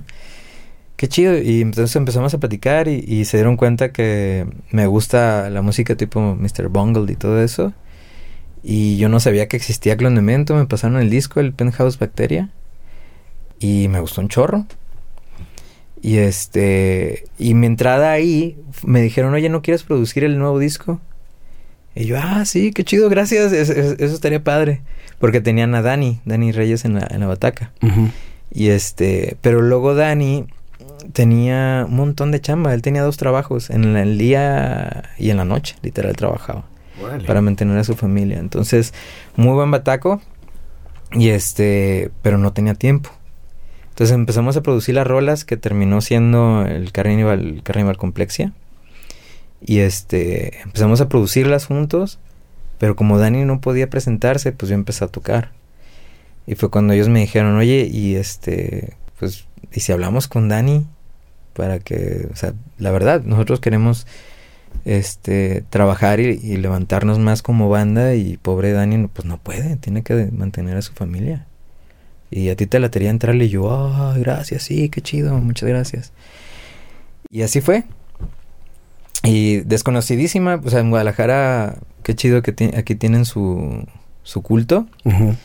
Este, pero yo entré más en esa banda como productor, luego baterista y luego también empecé a fungir más como manager junto con el Sergio Monkey Rueda y, eh, y a tratar de levantar un, poco un poco más esa banda, ¿no? Y hacerla eh, más conocida y, este a llevarla a gente como Jerry Rosado de Intolerancia en el DF, tocamos allá en el Chopo, hicimos un par de, de fechas en el DF. Este yo me puse la meta de desde niño, fíjate, de conocer a Mike Patton. Dije, tengo que conocerlo, sé que nos vamos a llevar bien. No sé, veo un- sus entrevistas y digo, me cae bien, quiero conocerlo. Y no es por groupie, sino por... O sea, claro que lo admiro. Pero no, yo siento que me voy a llevar bien con él. Entonces lo fui a ver a Patton. Él tocaba con su una banda de, de Italia. Bien chida. Moví cielo, mar y tierra para conocernos. Este, el ingeniero de su este era Dan- Daniel Goldaracena, el, gui- el guitarrista de Los Nena, que es mi banda favorita mexicana. Y, y Daniel me dijo, sí, yo te lo presento, es poca madre. A huevo. y eh, ahí de hecho también Demento y Los Nena hicimos ahí este una muy buena mancuerna. Él fue el ingeniero y productor del disco Carnival Complexia. Abel Membrillo, en paz descanse, vocalista de Los Nena, también estuvo presente, grabó canciones de clonamiento. Y este. Y todas esas cosas se dieron muy, muy padres, digo, gracias a la música y todo eso. Patton, este, lo conocí. Nos llevamos muy bien. Nos fuimos de juerga al, a Plaza Garibaldi. Y salimos abrazados, todos borrachos a las 10 de la mañana. ¿no? bien chido. Y él bien bueno, oye, pásame tu teléfono, yo te voy a pasar el, mío, vamos a seguir en contacto y pásame tu música. Y yo, ah, qué chido. Y esto, todo se dio muy natural. Y muy, muy padre. Y es Bien alucinante, ¿no te llegó la resaca y dijiste, sí pasó o lo soñé? Yo, yo, seguía, yo seguía borracho, la verdad. Al día siguiente fuimos a, a comer tacos y yo todavía seguía y yo creo que él también y pero muy muy muy padre la relación y, efectivamente como lo habías pensado sí se llevaron muy bien. Sí sí sí y, hasta la fecha seguimos en contacto y este y la verdad es que sí lo quiero o sea nos llevamos muy bien. Hay, hay veces que nos escribimos o nos marcamos así de cómo estás son amigos. Sí sí sí sí y este y, no lo digo con, presunción lo digo de que qué padre que uno de tus ídolos que a, a todos yo creo más de una ocasión X músico dice, es que a mí me da miedo conocer a mi ídolo porque a lo mejor... Se me cae. Ajá, y no, en esa ocasión con él, este, o con Alex, pues, por ejemplo, no manches, o sea, la verdad es que los quiero, me llevo muy Pero con Mike Patton estuvo muy cabrón porque me contaste al inicio, te gustaba Mr. Bungle desde hacía muchísimos años. Sí, y sí, y este, y se dio muy natural con lo de Clondemento y así. Entonces, a lo que voy con esto es que yo traté de que Clondemento pues trabajáramos, ¿no? Y, que hiciéramos una banda un poco más conocida o hasta donde pudiera ese género dar. Por esa, eh, por esa relación que tú tienes con Mike Patton, eh, sí, ya has tenido desde hace ya varios años, ¿fue que hicieron el show en el Telmex acá en Guadalajara? Sí, este, justo los Nena le abrieron a, este, a Faith No More en el DF y fue porque Patton dijo, yo quiero que los Nena en el DF y los Clondemento en Guadalajara. Y aquí pues también me llevo bien con Jaime Gómez, este, de, del Telmex. Y a ellos les llegó la propuesta también por el lado de Face No More y dijeron, ah, pues va, esta banda local está chido, sí, sí, sí, que se arme. Y nada, pues como niños. Bueno, yo estaba así, también vi el concierto como niño, así gritando y bailando. Claro. brincando y cantando. No, pues es que Fade No More para nuestra generación era de los primeros videos que vimos en MTV y las primeras bandas como ya de adolescente, un poquito más grande, como fue influencia para un chingo y un montón de bandas salieron queriendo hacer música como ellos. Sí, sí, yo, y en mi caso, fíjate, como baterista, claro que sí, bateristas me, me, han influenciado, pero creo que, creo que me, me, han influenciado más músicos que no son bateristas, por ejemplo, Patton. Claro. Este, desde niño vi que él era muy versátil. Y dije, qué chido, yo quiero traducir eso en la bataca. Y este y aparte de empezar a platicar, vimos que nos gustaba la música de Esquivel, ¿no? Por ejemplo. Por ejemplo, este, güey, a mí me alucina también. Sí, el, el, esas cosas mexicanas. Y el utilizar el estudio como un instrumento musical, que también había un discurso hasta cinematográfico cuando lo escuchas con Exacto, ese tipo de cosas. Pasajes ahí muy cabrones. A, a mí me gustan mucho los soundtracks, por ejemplo, y me gusta cuando los soundtracks, cada canción es muy distinta. Entonces, en el, en el caso de Pito Pérez, Clondemento y ahora también este Teruca, mi tirada siempre ha sido esa de que cada canción sea una historia, su personaje, exacto, su historia, su interpretación o, su, o que te que te imaginas cada canción como un cortometraje. Y esa fue el, siempre ha sido mi tirada y el y es por gracias a la influencia eh, musical de tipo Mike Patton, este, pero también de David Lynch y cineastas. A mí me gusta mucho Kubrick, por ejemplo. Pues otras cosas que no tienen precisamente que ver con la música, pero traducir como esa... Este, todos los soundtracks de Ennio Morricone, no manches, cada vez que escucho Morricone, este, me puedo ir de este planeta así, de, o sea, no, no importa si, si hay un incendio alrededor, estoy escuchando con mucha atención lo que está sucediendo o con Esquivel y músicos así. Este, yo escucho música de viejitos, mi esposa le da risa, porque parece que, que un señor de 70, 60 años está poniendo música, ¿no? Eres el DJ ahí, DJ viejito. sí, la verdad es que me encanta todo eso. Este, Sandro, este, Juan Gabriel me gusta mucho. O sea, solistas también de los 70s, 80s, que escucho la orquestación, Roberto Carlos este, escuché la, orquestación que usaban y cómo componían, José José, etcétera, de todo ese tipo de cosas, que digo, qué cañón, qué chido, o sea, son cosas que ya no, casi no se hacen, pero e, es, es un son cosas que quiero rescatar sí. tarde o temprano. José Luis Perales, yo acá lo, Esas cosas lo, sí, estaba escuchando mucho. Ahora que lo que lo casi lo matan y no es cierto. Ajá, eso me da mucha risa. No, yo sigo muy bien. sí. Oye, eh, ¿tú creías que Pito Pérez había sido una familia disfuncional como todas las bandas? Yo te decía, yo lo compartí eso, pero pues quítate que ahí te voy con Clon de Mento. Sí, también, este, digo, de nuevo, igual, este, eh, que yo y Alex los quiero un montón. sí, un chorro. Iram también. Iram se me hace una persona con un talento fuera muy, chido. Sí, fuera de serie. Y este, pero no, igual, o sea, crecemos y no. Y, y te das cuenta, pues ya llegaste a un punto en que ya no puedo trabajar más. No pasa nada, bueno, mucho gusto, gracias, ni modo. O sea, sí da coraje por todo el tiempo y todo lo que le has invertido para seguir creciendo. Este, pero son cosas que pasan. Y finalmente de ahí brincas a Descartes a Canta. Exacto. ¿Tú conocías ya la banda? sí. Pues mira, originalmente Descartes ha tenido un chorro de bateristas, ¿no? Desde antes de grabar el primer disco. Y, y creo que yo iba a ser el primero, por lo que recuerdo que Sandra me dijo cuando yo estaba en Pito Pérez, oye, ¿no quieres este, tocar en, mi banda? Y yo escuché el demo y el demo está genial. Hasta la fecha creo que muchos que hemos escuchado ese demo nos quedamos así de, no manches, ese demo está, está bien, bien chido. Pero tuve que declinar la oferta porque estaba ocupado con Pito Pérez. Claro. Y este... Y luego pasó lo de Clon y empezamos a hacer cosas juntos. Y de nuevo otra vez hablando de la competencia este, sana, veíamos a Descartes y decíamos los clonamientos, ah, qué chido, eso está bien chido, qué genial. O sea, los tomábamos como influencia, ¿no? Total, nos deshicimos por, porque pues sí, ya, ya teníamos este, ahí, ya no cosas en común. Eh, y pues de nuevo, otra vez me deprimí, subí kilos, dije, ¿qué voy a hacer? Ahí este, somatizas la depresión en la comida. Soy un dragón. Soy, un dragón. O sea, pero no el dragón en el aspecto de cantidad. O sea, sí me gusta comer, pero no cantidad, pues, pero me gusta. Este, total, este. Otra vez, de nuevo, así de que voy a hacer las bandas, bla, bla, bla.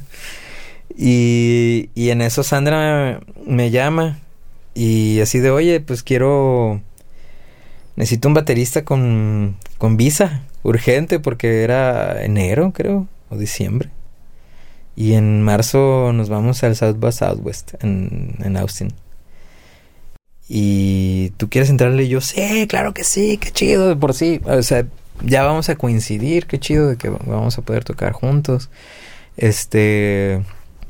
Sí, cuenta con eso este, vamos a, echarle ganas. Entonces saqué las rolas. Yo estaba nerviosísimo porque, pues, de, o sea, ellos han tenido súper batacos, ¿no? Ajá. Y este, y así de chin, o sea, tengo que hacer un buen trabajo para que ellos estén, se sientan respaldados, porque al fin de cuentas yo creo que también ellos, por más que me vieran tocar con Clondemento y, y hayan dicho, ah, sí puede tocar nuestras rolas, pues todavía siento que, que existía el fantasma Pito Pérez. Claro. Porque como que ellos veían como muy sencillo, lo que estábamos platicando, muy sencilla las batacas o muy lento. Ajá. así como yo sentía como que ellos, a ver si puede tocar jazz. y pues tómale, pues la verdad es que nos fue bien, hicimos bien los shows y cuando regresamos de, de Austin me dijeron, oye, ¿no, ¿no te quieres quedar? Y yo, sí, gracias, qué chido, güey. ¿Y ahí te fuiste a Ciudad México? ¿Por eso? Sí, exacto. En el 2010 tomamos la decisión de irnos al DF porque pues así de esa manera, hablando de nuevo, o sea, tal vez de hacer crecer la, la banda este, y su alcance, a lo mejor íbamos a tener más... Eh, eh, sí, alcance, más trabajo, por decirlo así y o conexiones y, networking y todo eso allá que aquí por el tipo de música. Claro. Este y pues sí nos ayudó muchísimo porque hicimos eh, fuimos a Colombia Estados Unidos este Islandia eh, Rusia Alemania o sea hicimos muchos muchos países que una friega fue una friega este viajar y cargar porque Ándale. ahí, anda, es que se ahí. abrió la jaula. Yo la tenía ahí guardada. y este, pues bueno. Oye, pero es que eh, con Descartes acá pasa algo muy curioso y yo quiero ver como tu lectura de eso porque em, tiene... es difícil decir una banda mainstream o no, pero esta es una banda que luego catalogan fácilmente como de culto. Quiero decir que más bien yo lo que veo es que tienen como unos fans muy fieles que, que luego va creciendo la cantidad pero sin duda no es una banda, digamos, tan sencillo de estarla metiendo en cualquier lugar. O, sí, o, no es una banda que escuchas en, tan fácil, en el carro para ir a trabajar. Ah, o, trapeando, como dices. Sí, sí, no, no. este, pero sí, sin embargo, tuvo un, o ha tenido, tiene actualmente eh, un, y ya una carrera muy larga y mucha gente, insisto, con el tema de los fans, que me llama mucho la atención, que eso ha pasado con tus bandas después de Pito Pérez, porque tienen como esta característica que son bandas raras, ruidosas, no convencionales, por lo menos. Eh, y, y cómo, cómo, ves esto? Si estoy en lo correcto con el tema de que el, tipo de públicos y el tipo de, de lugares donde tienen que tocar es fundamentalmente distinto al de otras bandas. Sí, y luego la, puesta en escena de Descartes. Para empezar. Que es como, que es como un mini teatro. Claro. Este. Mm, bueno, me, me refiero que sí, como una mini ópera, ¿no? Este. Siempre fue lo que me llamó la atención desde que los vi ya personificados, antes de entrar a la banda y todo eso. No nada más por por el género, sino también por la puesta en escena. Pero le diste al clavo en un comentario de que eh, para nosotros nos costaba mucho trabajo.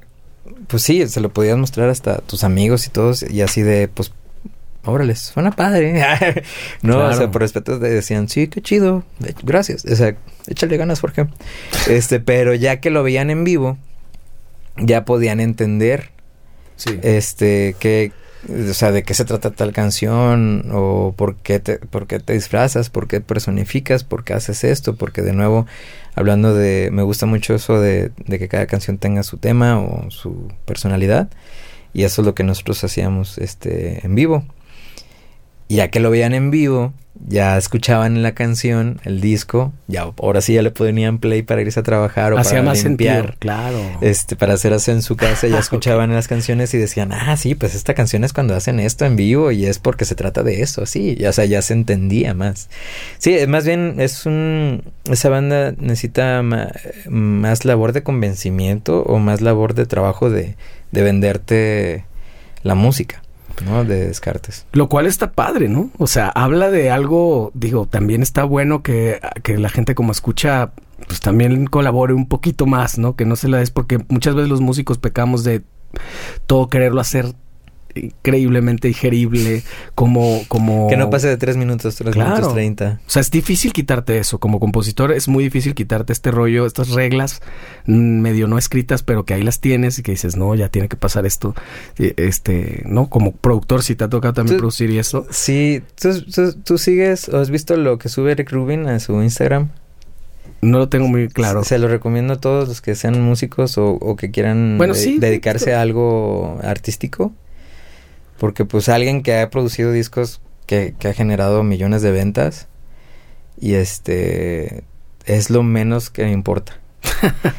y se nota que sí, o sea, y si lo ves a él hablando, eh, sí, sí le crees. O sea, yo sí le creo que, o sea, sí que chido que él, yo creo que sí es millonario.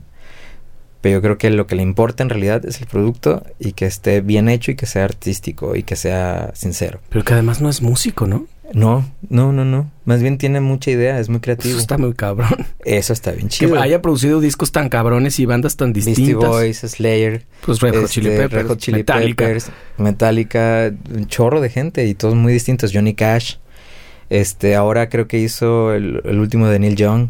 ¿Qué tal? Y este, muy, muy distintos, pero es que él, él tiene esa idea, es, capaz de abrir la mente, de ser abierto a todo y que, pero que el producto es lo importante. Sí, es como más global, ¿no? Ve el big picture. Sí, no, es lo que decías, de que no, para él no importa que, que sea digerible o no, eh, para él importa que sea artísticamente sincero. Y eso es lo que yo he intentado hacer en mi... Y que finalmente es comercialmente viable. A él le ha pasado eso. Exacto. Entonces, este... No, no importa, o sea, si tú quieres generar, o sea, hacer canciones que sean hechas para vender, está padre, está chido, mientras que sea sincero. Claro. Si quieres hacer música que a lo mejor ni siquiera se le puede etiquetar como música porque es totalmente ruido, este, también es viable. Está bien padre, más bien tienes que, tú tienes que ser, este, sincero. Y eso es lo que me cuesta trabajo no, no la sinceridad. Eh, actualmente a mí me cuesta trabajo más bien entender hacia dónde ir artísticamente porque está cañón. ¿Conoces a Bill Bruford, el baterista de, de Yes y King Crimson? Es de mis bateristas favoritos y como persona se ve que es muy lista. Y hizo un libro sobre la creatividad. ¿Y sabes por qué? Porque él ya no es creativo. Y tuvo la, la fuerza de decir, yo ya no escucho cosas, ya no puedo crear cosas. Qué curioso. Wow, cabrón. Era uno de los bateristas más originales. Él, dijo, no, me salgo ya de la música, me retiro de la música, ya no quiero tocar con, King Crimson ni con nadie porque ya no escucho cosas. Órale, güey. Y, él es, este, él es doctor en, en antropología o algo así en Los Ángeles. Y creó este libro sobre la creatividad, se lo recomiendo mucho. Y, lo compré, lo leí así de qué cañón. Es brutal, güey. Que alguien así. y, se te digo, qué huevos. O sea. Sí, de aceptarlo, de decirlo, de, llamarle a las cosas por su nombre. Sí, y yo creo que todos los que queremos crear algo, tratar de buscar algo que sea como porque original va a estar muy cañón. Ya no o, más bien tal vez nunca ha existido la originalidad. Claro, pues es una existe tu personalidad y tu reinterpretación de muchas cosas. Y tu eh, reinterpretación porque por ejemplo Police, ellos que también son muy originales, ellos han dicho, pero nosotros tomamos esto de aquí de acá, o sea, todos tomamos de todos. Como como el, el buen dicho famoso este de los buenos compositores compositores roban. Claro. Sí. Tal vez consciente o inconscientemente, pero es verdad los, buenos compositores copian, los grandes compositores roban. Entonces, a eso me refiero. Es, este, qué fuerza de, decir, ya no puedo. Listo. Ya no puedo crear. O, yo creo que a todos nos pasa eso, es lo que iba de que, ¿y ahora qué sigue? Claro. Yo creo que ahorita estoy así un poco. ¿Un poco? Eh, estando en Descartes, ¿empiezas Teruca? Sí, y es por... Porque siempre desde niño me gusta improvisar.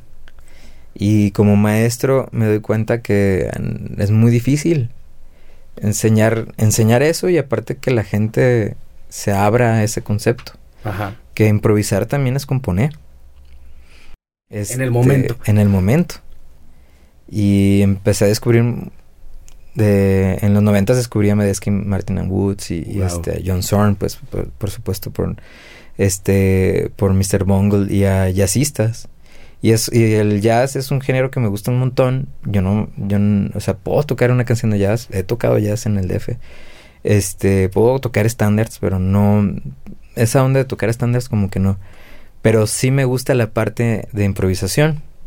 Entonces me gusta muchísimo, he tocado muchas veces con Todd Clauser, el guitarrista este eh, eh, de jazz, también el, tener no, buenísimo, buenísimo. De, ajá, que tiene su banda Love Electric. Y, y súper y super loco también. Sí. Que toca de todo. Él me dio las alas para crear Teruca, por ejemplo. Lo hizo yo creo que inconscientemente. Me empezó a invitar mucho a tocar con él este, y eh, tenía un proyecto que se llamaba Chant, que era pues totalmente abierto todo y a sus señas. Él, él tiene señas en, vivo donde nos decía, ahora tú improvisas, ahora tú no, ahora tú quédate en base y así, ¿no? Y este, se me hace muy padre como un juego musical. Y este, y me acuerdo también, por ejemplo, aquí en, no sé si te acuerdas de que teníamos un grupo de covers, los genéricos. Sí, claro, con Omar, con Omar, lo platicamos. Y, también improvisamos. salieron muchos comentarios, fíjate. Salieron muchos comentarios de eso, de mucha gente que tiene esa época, con, lo valora mucho, lo recuerda con mucho cariño. Es que estuvo bien cañón esa época también. y era algo totalmente no creativo. Pero muy padre porque para a nosotros nos, nos servía no nada más como trabajo, sino también como diversión. Y a la gente también, eso veía a la gente. Pero cuando había oportunidad, yo improvisaba mucho encima de los covers. Órale. Cuando tocábamos Whole Lotta Love de Led Zeppelin y cosas así, o había canciones que, eh, que escuchaba la canción y no tenía batería más que batería eléctrica o dos o tres baterías eléctricas, yo trataba de imitar eso y hacerlo todo con juegos, este, juguetitos, pues, eh, agujas de TGE para que escuchara parecido a tal batería eléctrica y así. Y este. Y desde. O sea, siempre he intentado improvisar. Por ejemplo, en Descartes no se puede ni de chiste porque es un show que tiene que ser muy bien interpretado, pensado, ensayado, que está muy padre. Pero yo tenía ganas de eso y gracias a Todd empecé a, a jugar con la improvisación y a redescubrir eso de que qué chido improvisar, sí, que a veces salen cosas bien, a veces no, pero eso es lo padre. Y pues dije, voy a hacer mi grupo de, de improvisación y música mexicana y eh, di con el nombre de Teruca. Teruca significa huichol. Este, digo, es huichol, significa escorpión. Yo soy escorpión, es un animal que me gusta. Este, y es un animal muy importante para los rituales musicales de los huicholes, hasta donde sé. Y me gusta cómo se oye y todo, y usar estas como con, con mucho respeto uso esta, esas máscaras y tradiciones huicholas. Y aparte yo que soy de acá de Guadalajara y que son muy de, del estado de Jalisco y de Nayarit y así, entonces dije, por ahí, por ahí va la cosa. Y empecé a reunirme con músicos que residían en el DF, que no eran el DF que conocí a través de Todd Clauser, y empezamos a crear en conjunto estas canciones de Teruca, pero con ideas mías. ¿Y qué encontraste? ¿Qué has encontrado en Teruca o es simplemente un camino de búsqueda aún? Yo creo que sí, es un camino de búsqueda. Él es fue como mi es como mi laboratorio de juego, de improvisación a través de esta base de mambo o de cha-cha-cha o de jazz o de hip hop o de electrónico. Este pero dije, no, pero hay grupos que lo hacen muy bien, que agarran lo folclórico y lo hacen bien chido. Yo no, yo quiero agarrar lo folclórico y hacerlo a mi manera. Yo creo que también por ahí sale también hasta la influencia Pito Pérez, tal vez, de que está chusca, está graciosa, está naca a veces la música de Teruca. Este, hay una canción que se llama La Traila y se llama así porque si le pones play suena a una canción horrible del de, un soundtrack ochentero de las películas de Lola la Trailera. Ok. Y, eh, pero eso es lo que me gusta porque pues eso era lo que yo veía de niño claro, en la tele.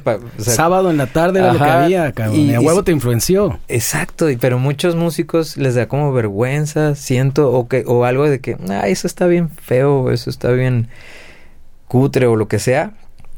Y yo al contrario, más bien ese tipo de cosas de las quiero abrazar y agarrar y decir, pues, con eso crecí. O sea, eso es lo que quiero hacerlo, pero lo quiero hacer bien y con esta base de improvisación jazzística, pero aunque no sea jazz. Y es el pretexto por el que vienes a Guadalajara. Te presentas ahora el 26. Sí, el 26 de agosto, sábado, este...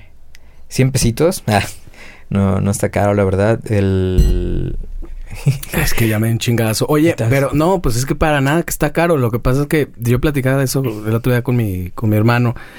De. Es que también tiene que ver con el tema luego de, de la dignificación de este rollo, ¿no? Sí, Van a ver a quien sea y pagan tres mil, cuatro mil, cinco mil pesos, ¿no? En un Telmex, una cosa así. Y de repente vas a un lugar, pues independiente, donde la producción, pues no te, no traes a Ocesa atrás, no traes a nadie, eres tú híjole, 100 pesos, déjame ver si tengo chance, la madre, ¿no? Un poquito como que sí nos hace falta esa cultura colaborativa y circular que también la gente tiene que poner su parte y, de repente ir y seguramente se van a encontrar con cosas pues interesantes y no lo mismo Sí, es, es muy difícil, como dices, número uno, ponerle precio a tu arte. Claro. A tu tiempo a todo lo que has invertido en equipo, en micrófonos, en cámaras, en luces y todo eso. ¿Cómo, qué, precio le doy? Y que sea accesible y que lo quieran pagar para poder yo también seguir con esto. Por eso está muy padre, por ejemplo, esta sección de Patreon que todo el mundo ya pide el apoyo y puedes existir el canal a través de o su música o su arte, eso está bien chido. Este, pero mm, no sé, fíjate, hay, hay, algo con Guadalajara que siempre he escuchado eso desde niño, de hay que hacer cosas colaborativas y así. Y este, que sí tienes razón, pero hasta cierto punto siento yo que también debemos de trabajar cada quien por quien sin esperar nada. Claro. Este, o sea, sí, tener un respeto y, qué chido si te llevas bien con X banda o con X músico y eso y, hacer cosas juntos. Pero yo siento que también es muy válido hacer tu camino propio y no esperar nada de nadie. este, que está es feo eso decirlo, pero es verdad, para, y, pero sí ver la manera de cómo subsistir, de, de sobrevivir de esto. Y yo eso es lo que trato de hacer, o sea, neta, neta, o sea, si quiero y respeto mucho este a mi ciudad o al DF o Monterrey lo y lo que sea y el arte que hacen mis amigos, pero yo veo que ni ellos pueden con ellos. Claro. Entonces tampoco uno. Entonces, por eso te digo, con todo respeto, yo también pienso que, que todos debemos de trabajar por uno y ver qué sucede. Claro.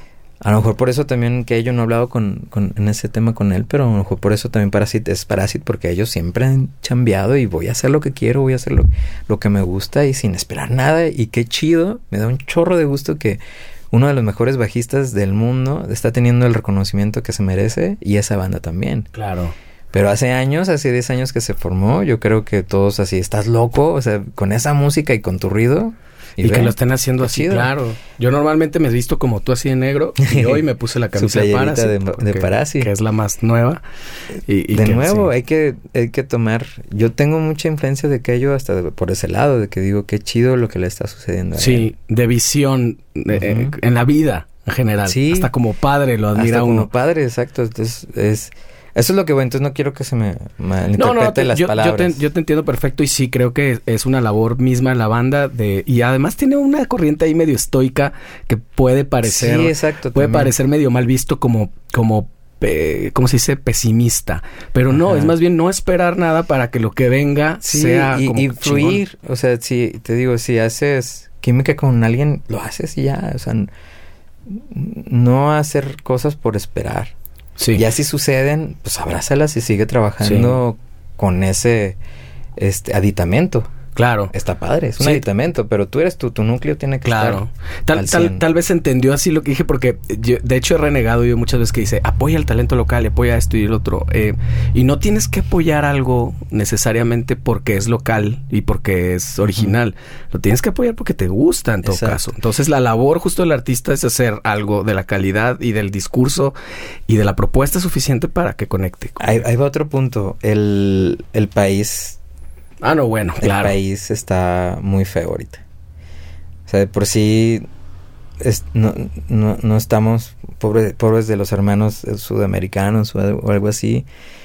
No estamos a ese nivel, pero pues sí, sí está feo. Sí, hay muchas cosas horribles. También ahí es donde yo pienso, pues cómo le puedo exigir a alguien si apenas si puede trabajar y ganar dinero lavando, ahora sí como dicen, lavando ropa ajena y claro o ayudándote a limpiar tu departamento o algo así. Y este, que yo tengo un montón de respeto a todas esas personas.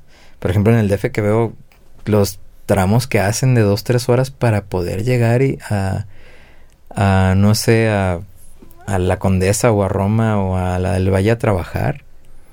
Sí, güey. Y, y los músicos nos quejamos. Ya sé. o sea, o sea, estamos, estamos jodidos todos. Y no lo digo como, como negativo o para deprimir. Es nomás para tener los pies en la tierra. Sí, saber dónde estamos parados. Y bueno, yo voy a seguir trabajando lo que me gusta. Yo soy músico, se me da lo, que, lo de crear, pero sí hay que estar conscientes de que estamos todos en el mundo. Lo que te decía, en el mundo ahorita lamentablemente estamos en una situación de muchos cambios con virus, pandemias, este, lluvias, este, tormentas solares, este, cambios climáticos, que la verdad deberíamos de tener más atención a esas cosas y desde tu casa ahora sí como como lo, que siempre se ha dicho, o sea, hacer tu granito de arena, de arena con tu familia y desde tu casa. Y en la educación con tus hijos también. Exacto, y todo eso. Y ah, yo trato de amar y respetar a las personas que no conozco, porque aunque no tengamos cosas en común, yo creo que te puede sorprender.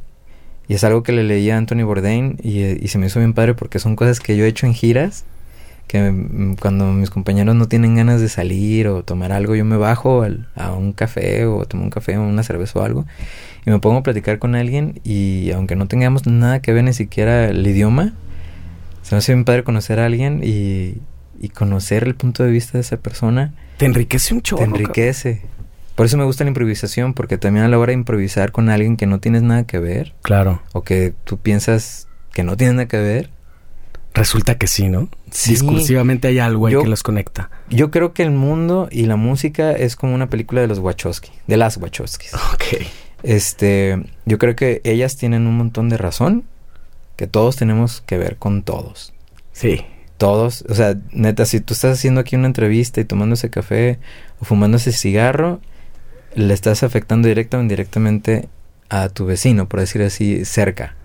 Pero yo, creo que todo lo que, lo que estamos haciendo aquí ahorita tiene una repercusión en, el, mundo. En el espacio, en el tiempo, en el mundo. Claro. Y a lo mejor es algo muy, muy... Pues medio hippie. Clavado y hippie de, ver. Güey, yo lo creo también. Y con la música es igual. O sea, neta, neta, ya, ya no podemos... Nadie en su trabajo, nadie puede ser ya egoísta. Claro. O sea, neta. Oye, cuéntame de la canción que le hiciste a tu abuela en Teruca. Me habías este contado fuera de cámaras de eso. Cuéntame esa canción. Sí, mira, tengo que contar un poco el, contexto. El grupo de Teruca, cuando era un grupo, este, empezamos a crear estas canciones eh, improvisando y, ensayando, que así es como me gusta a mí componer. Eh, agarrar cierta idea, ya sea conceptual o hasta melódica, llegar al ensayo y, oigan, vamos a trabajar sobre esto, ¿les late? Sí, a ver qué sale, a veces sale, a veces no. Todas las canciones que escuchan en el EP fueron así. Este, yo les decía, vamos a hacer una canción de una cerveza que nunca se acaba, una leyenda. ok. Y este, que tenga música banda y hip hop y metal y prehispánico. Ah, entonces, por ahí así empezábamos. Este, y la canción de mi abuela durante la pandemia, ella murió antes de la pandemia, este, de cáncer. Y es una de las personas, yo creo que a, todos, a todos, pues no sé, nuestros abuelos o nuestros padres son muy importantes, o por obvias razones. Y a ella yo la quiero muchísimo, porque no sabes lo que ella, yo creo que ella hizo hasta lo imposible para que todos fuéramos felices. Qué chingón. Poniendo en anteponiendo su exacto exacto ella, eh, esas son las ella era la menos importante y ese amor de, de veras este nada ególatra me, me, me inspiró porque ella siempre me decía oye ¿cuándo me vas a tocar una canción en la guitarra? Y yo, sí, luego, luego, luego. Y este, porque toco guitarra, pero no me creo guitarrista. Y este, bueno, sucedió, se fue, nunca se quejó de, de su cáncer. Ella ya tenía y nadie sabía porque ella nunca decía nada. Este, y bueno, se fue, alcanzó a conocer a, la que ahora es mi esposa, ya en las últimas. Y bueno, en la pandemia, pues, encerrados, mi hija recién nacida, mi esposa y un depita este pequeño en el DF, pues pensando en qué va a seguir, qué, qué es, esa qué, incertidumbre total. Pues mi herramienta fue empezar a componer este cosas completamente solo. Eh, ese es un ejercicio que nunca había hecho. Y pues todo lo hice a través de MIDI. Este es, tiene una orquesta de cuerdas, tres guitarras, para que no dijera mi abuela. le metí no una, le tres cumpliste triple. Sí, y este se, le hice con mucho cariño así de es una canción de funeral, no nada más para ella. Ahora se la dedico a todos. Todos los que hemos perdido a alguien, recomiendo que la escuchen. Este, que le pongan atención, no tiene letras, instrumental, pero trato de reflejar el dolor de la pérdida de, de esa persona Y tenía, tenía tres partes, la A, la B y la C, pero no sabía cómo acabar la canción. Se la puse a mi esposa y mi esposa se quitó los audífonos y me dijo, es lo más bonito que has hecho en toda tu vida, yo creo. Wow. Y yo, gracias, gracias, este, qué chido, este, pero no sabía cómo acabarla. Eh, ¿Viste la serie de Mike Flanagan, la de Midnight Mass? La de No, Misa de no Medianoche. Esa no la vi. Está hermosa. Es un, es una, es, Mike Flanagan está haciendo series desde hace años que estrena en octubre para celebrar Halloween. Ok. Y de distintos temas, de fantasmas, de lo que sea, cosas sobrenaturales. Este, esta serie es de vampiros. Pero la verdad es que el vampiro, como también cualquier historia de Guillermo del Toro, que también lo adoro, la verdad, el vampiro es, simplemente ajá, una máscara para, para hacer una crítica religiosa y social. Y tiene un tema muy clavado y muy bonito de que se trata la vida y la muerte. Hay una escena, sin spoilers, de una muerte. Esa muerte, eh, yo creo que es la mejor muerte que he visto puesta en pantalla. Porque es científica. Wow. Es una muerte muy científica de lo que un- una persona con esa con ese conocimiento pues cree que es lo que está sucediendo cuando te estás yendo.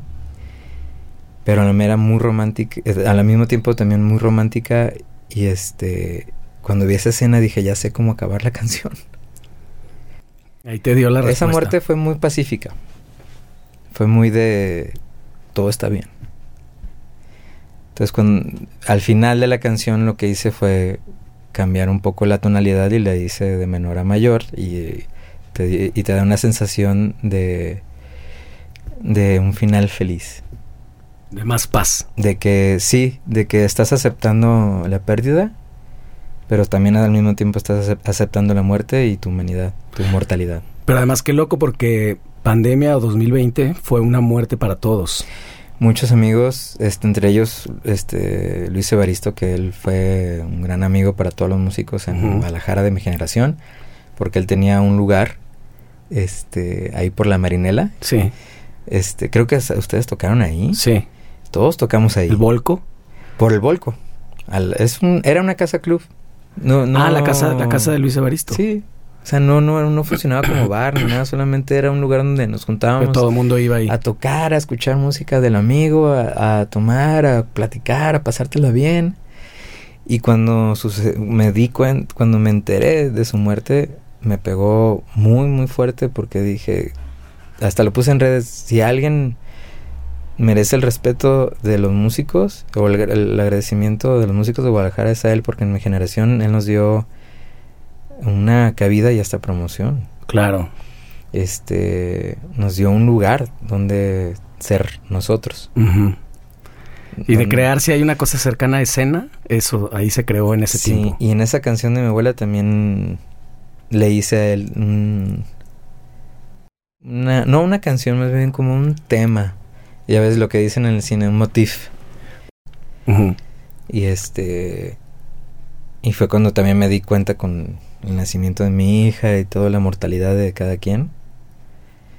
Este y el respeto pues que le tienes que dar a cada quien, no Claro. importa quién sea o qué sea. Y cada, y cada pequeña muerte o cada muerte tiene un pequeño nacimiento o viceversa. El Exacto. nacimiento, digo, yo, yo soy papá también de dos hijos y el nacimiento tiene esta cosa dual con muerte, vida, que todo el tiempo es estar... La, la misma vida es una batalla ganada todos los días ante la muerte, pero que Sí. eventualmente la vas a perder. Y mira, y tengo que hacer también mención de algo que estábamos platicando detrás de cámaras. Ajá. Y es que es impresionante el número de personas que he conocido que quiere acabar con su vida después de la pandemia. Eh, yo también te digo, me incluyo, la verdad. Y este y le agradezco a mi familia que por, por ellos estoy aquí. O bueno, esto sí es fuerte, pero tengo que mencionarlo porque quiero que sepan todos que no están solos. Claro. O sea, más de un amigo me ha dicho últimamente. Y son, y son gente que tú dices, usted no tiene broncas, tiene un buen trabajo, gana bien. no, eso no tiene que ver, está, está triste, está mal, no, no se siente, y no es su culpa, es, es, es algo que, que está pasando social y culturalmente a todos, no, nada más a los artistas. Y es a nivel mundial además. Es a nivel mundial. He visto videos muy bonitos en, en, redes de que un cuate se puso una máscara, no recuerdo si una bolsa o algo así, para no ver a la persona en cuestión y, el, y él en la vía pública agarró un cartel y dijo, si te sientes mal o has querido acabar con tu vida, ven y abrázame. No sabes, eh, eh, un chorro de gente llorando y así de, oye, tú, y él no está solo, no está solo, pero él cuidando el anonimato de esta persona. No estás solo, estás bien. Sí, es que unos decían, sí, soy yo, y otros decían, no, es que pues acabo de perder a mi hija. Claro. Y, cosas así. Y, y, dije, qué buen gesto de esta persona, qué chido. Sí. Y eso es lo que trato de hacer también, por ejemplo, con esta canción, con esta canción de Nena, de que es, triste, pero es la realidad, pero estamos bien al fin y al cabo, o sea, no estamos solos, necesitamos quitarnos esa, ese, ese egoísmo. Te digo, hasta cierto punto está bien ver por uno mismo, pero no estamos solos. Claro. Y el hecho de que se hable ahora más de eso, creo que es algo o sea, muy valioso. Sí, está chido. Se me hace padre. Neta, a mí hace un mes un, un, amigo muy querido me dijo eso. Y yo no me lo esperaba. Y, y, de nuevo le dije, tú no estás solo. O sea, y a lo que voy con eso es que también si alguien que está viendo algo se siente así, o sea, aquí tienen un amigo. Qué chingón, y, este, y, y neta, pueden contar conmigo a todo mundo, este, músicos que apenas he conocido, que no, o sea, neta les digo hola, mucho gusto y, por alguna razón les, les doy confianza y me empiezan a platicar estas cosas fuertes y le digo lo mismo, tú no estás solo, o sea, neta, es, échale ganas, o sea, yo sé que está horrible todo, pero échale ganas, no estás solo y, un abrazo. Sí, vale, vale la pena eso, ¿no? Como abrirlo y de saber todos el mundo estamos lidiando una batalla en muchos momentos de nuestra vida. Este, y bueno, lo que voy con, con este tema este sombrío, pero, pero real, es que eso no, no están solos. O sea, neta, tú, tú, quien quiera, aquí tienen un amigo. O sea, lo que necesiten, ahí estoy alcanzable en las redes. Qué chingón. Y una cosa es que no, casi no les pelo, este, porque por, prefiero vivir a mi familia. Claro. Este, pero estoy ahí. O sea, neta, neta, neta, yo siento que todos somos uno. Qué rico que lo digas y qué rico debemos de decirlo más. Yo, yo también, eh, abiertamente. Oye, ya para terminar, porque nos fuimos como hilo de media. Em, cuéntame de tu experiencia ahora con Maná. ¿Cómo estuvo el, e, este deal? Tú conoces a Alex desde hace mucho tiempo, pero no sé si se dio por ese lado. Eh, em, Omar Guevara está contentísimo trabajando ahí, aprendiendo un montón. ¿Cómo ha sido tu experiencia y cómo fue tu entrada a eso? De nuevo, yo estaba también bien deprimido porque me quedé sin, sin banda. Este, y como maestro, es muy difícil también vivir este, de esto. Esa es otra cosa. Este, yo soy maestro de música. Ahora, con lo que pasó de la pandemia, eso cuando vi los maestros de, de veras que, que, que, trabajan en escuelas, universidades y así, digo, ¿cómo le hacen? Qué bárbaros. Un aplauso de pie para ellos. Porque yo, yo doy clases de música de batería, como sea, sobrevives, pero aún así no sobrevives. Entonces yo estaba todo triste y dije, y mi hija ya va a entrar a la escuela y yo, ¿qué voy a hacer? Ya musicalmente ahorita lo que te decía de Teruca no, no tenía dudas de sacarlo. No, este, porque mi familia es lo número uno, es mi prioridad. Que, que a ellos no les falte nada, que sean felices. Este, me cayó como anillo el dedo. Alex me, me marcó en marzo el año pasado. Marzo, abril. Y hola, ¿cómo estás, amigo? Y yo, ah, ¿qué onda? ¿Cómo estás? Sí, eh, yo trato de estar ahí siempre con los años. A través de los años siempre le digo feliz cumpleaños, feliz Navidad y cosas así por el agradecimiento. Y este. Y, y se me hizo padre que me marcara, pero marcarnos era como muy raro, ¿no? Dije, ¿qué pasó? ¿Estás bien? Sí, amigo, ¿qué crees? Es que no tengo drum tech. mi drum tech está este, de gira con alguien más y se, se están cruzando las fechas. Tengo otras dos opciones, pero esos tampoco pueden. Y tú podrías, y yo lo primero que dije, gracias Alex, porque yo estaba en mi cuartito, tengo un estudio en el DF, este, pequeño, y así de, gracias Alex, justo estaba aquí en el cuarto triste pensando qué voy a hacer porque mi hija ya va a entrar a la escuela. Y este, y si por alguien hago este trabajo de Drumtech es por ti. O sea, para eh, estoy muy agradecido contigo. Qué chido por la oportunidad. Gracias. Sí, vamos, vamos a ver cómo, cómo te sientes y a ver cómo jalas. Porque es un trabajo pesado. La verdad es la friega más dura que me he puesto en mi vida. ¿En serio? ¿Tanto así? Sí, sí, la verdad sí. Este. Eh, cañón, así de que termino hasta con los calcetines sudados. Este, o sea, físicamente es muy demandante. ya ves que el, sí, físicamente es muy demandante. Eh, soy el de los primeros en entrar y de los últimos en salir. Es mucha friega, pero estoy aprendiendo mucho porque es un trabajo que siempre he hecho para mí, pero nunca para nadie más y menos a un monstruo de ese tamaño, ¿no? Un, uno de los mejores bateristas del mundo y que han influenciado a chorro de gente. Este, yo me siento muy afortunado por ahí y vivir e, eso cerca, montar sus hermosas baterías. Y aparte los dos somos bien ñoños. Nos gusta, aparte de la música, pues toda la parte de esa de crear, porque todas sus baterías son custom desde cero. Desde las bases, los herrajes y todo, agarramos bases que ya existen de W y las cortamos y las hacemos que se vean como él quiere. Y vivir ese proceso con esta gira con él fue como que chido, o sea, es una friega, pero que está bien padre y hacer esto y, ver cómo la, gente, cómo llenan ellos estadios y cómo la gente grita y disfruta y llora con las canciones de ellos. También eso me da mucha satisfacción, me pone muy feliz y verlo a él feliz. Y luego como músico yo siento que él, él baja y, ¿cómo viste? Y yo, esa parte que hiciste en el solo, que no habías hecho antes, a ver, trátalo de hacer ahora un poco más, porque eso yo me quedé con ganas. Y él, oh, sí, claro, va. Y el siguiente solo lo hace. O sea, nos, eh, hasta por ese lado nos estamos apoyando. Qué chingo. Y este, sí, como yo, como Mar con, con Sergio. De que si yo siento que, que, se siente apoyado, o sea, que se, se siente tranquilo por la parte técnica, pero también por la parte musical, este, puede él estar también tranquilo, seguro que estoy ahí y le puedo, yo le, voy a decir la verdad, nunca le voy a decir este mentiras. Este de que qué chido estuvo ese fila. Digo, cada rato le digo, estás bien cañón con tus redobles, con tus fills. Mendigo, sí, todo el tiempo estoy improvisando y se nota, pero los hace con un sabor que ahí es donde digo, saca su sabor cubano, está muy cañón. Y siempre le pido, dame tips.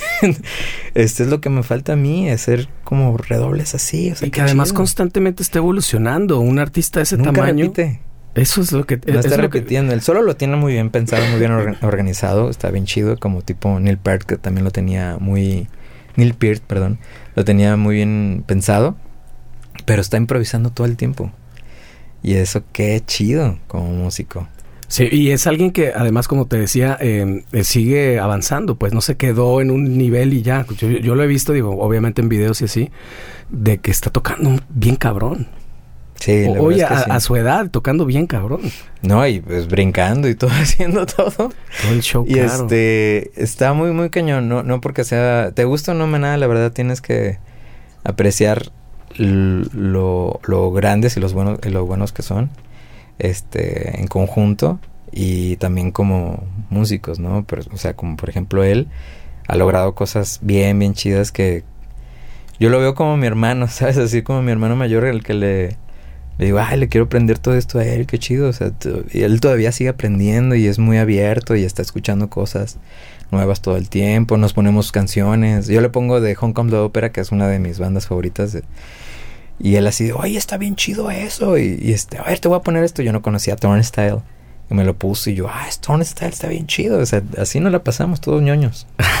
Qué chingón. Y además te ha tocado, pues, estar eh, girando por un montón de lados donde no habías alcanzado a ir con tus bandas y estar viviendo el sueño un poquito, pues, de la parte de atrás, pero cuando va un show va súper bien, pues te sientes parte de, porque claro que tu trabajo tuvo que ver con eso, ¿no? Sabes, la, te digo, me siento muy, muy feliz cuando los veo ellos muy felices. Y están en Este, un momento pues, además muy contentos, ¿no? Ellos están muy, muy... eh, la verdad los veo como núcleo y le digo, le digo así de... Neta, los sentía la banda la- como banda. Qué chido. Y, y la verdad es que yo veo... Yo he visto los shows de Maná desde el 92. Ajá. Trato de no perderme una gira. Me gusta verlos. Este... Desde niño. Y este... ah, obvio por él, claro. Este... Pero porque yo crecí con el donde jugarán. Claro. Yo no voy a negar eso porque yo no tengo, como dicen, Complejos, ¿o qué? no, los gustos culposos. yo no, yo Ah, sí, no tengo eso. No, no, no. Yo Y también este- siempre lo digo. A mí me gusta Me y me que- de memoria el disco. Sí, yo igual. Eh, se me hace una obra de arte. Y este, y se me hace todo al trancazo, todo es como un disco de Pantera o de Nirvana o lo que sea. Todo está en su lugar, todo está perfecto, todo está hermoso. Sí.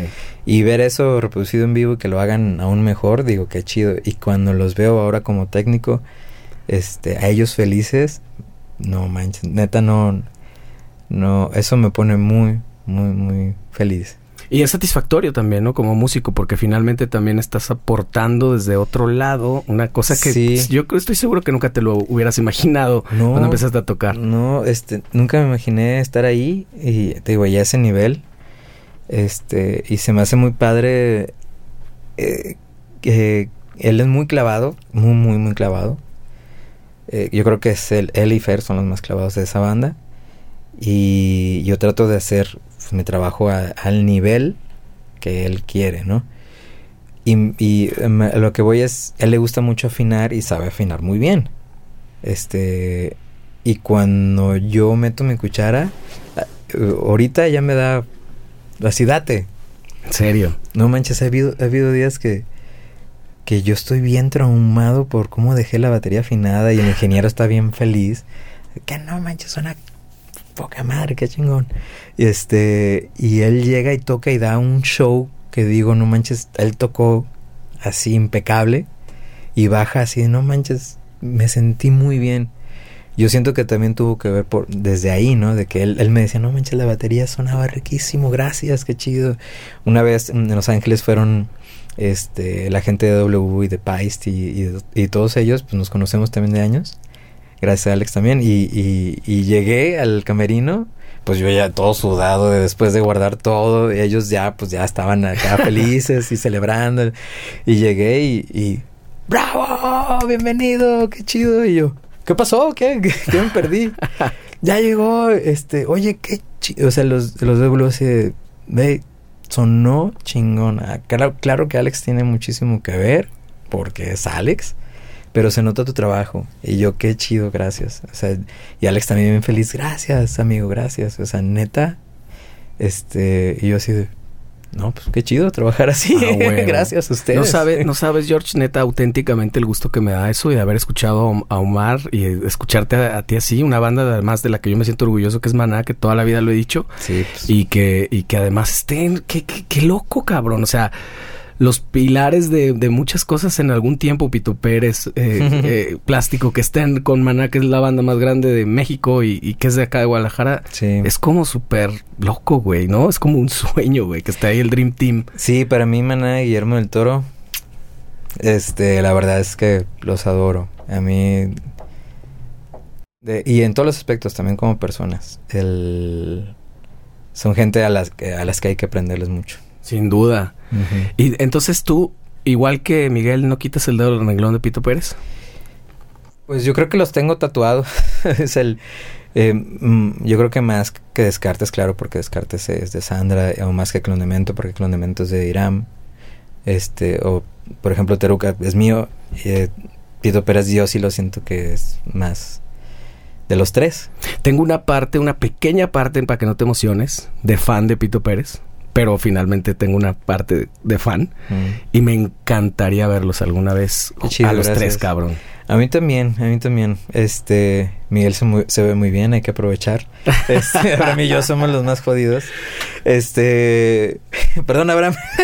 Este, pero te digo, pues hay poco tiempo y, y no me cierro. Este, el, yo quiero buscar. Mm, el- estoy, es- estoy en contacto con ellos, pero Yo quiero buscarle el acercamiento, el, musical está padre, pero yo quiero un acercamiento real. Claro, personal. Personal, uno donde a mí me interesa saber de tu vida. A mí me interesa saber que estás bien. Claro.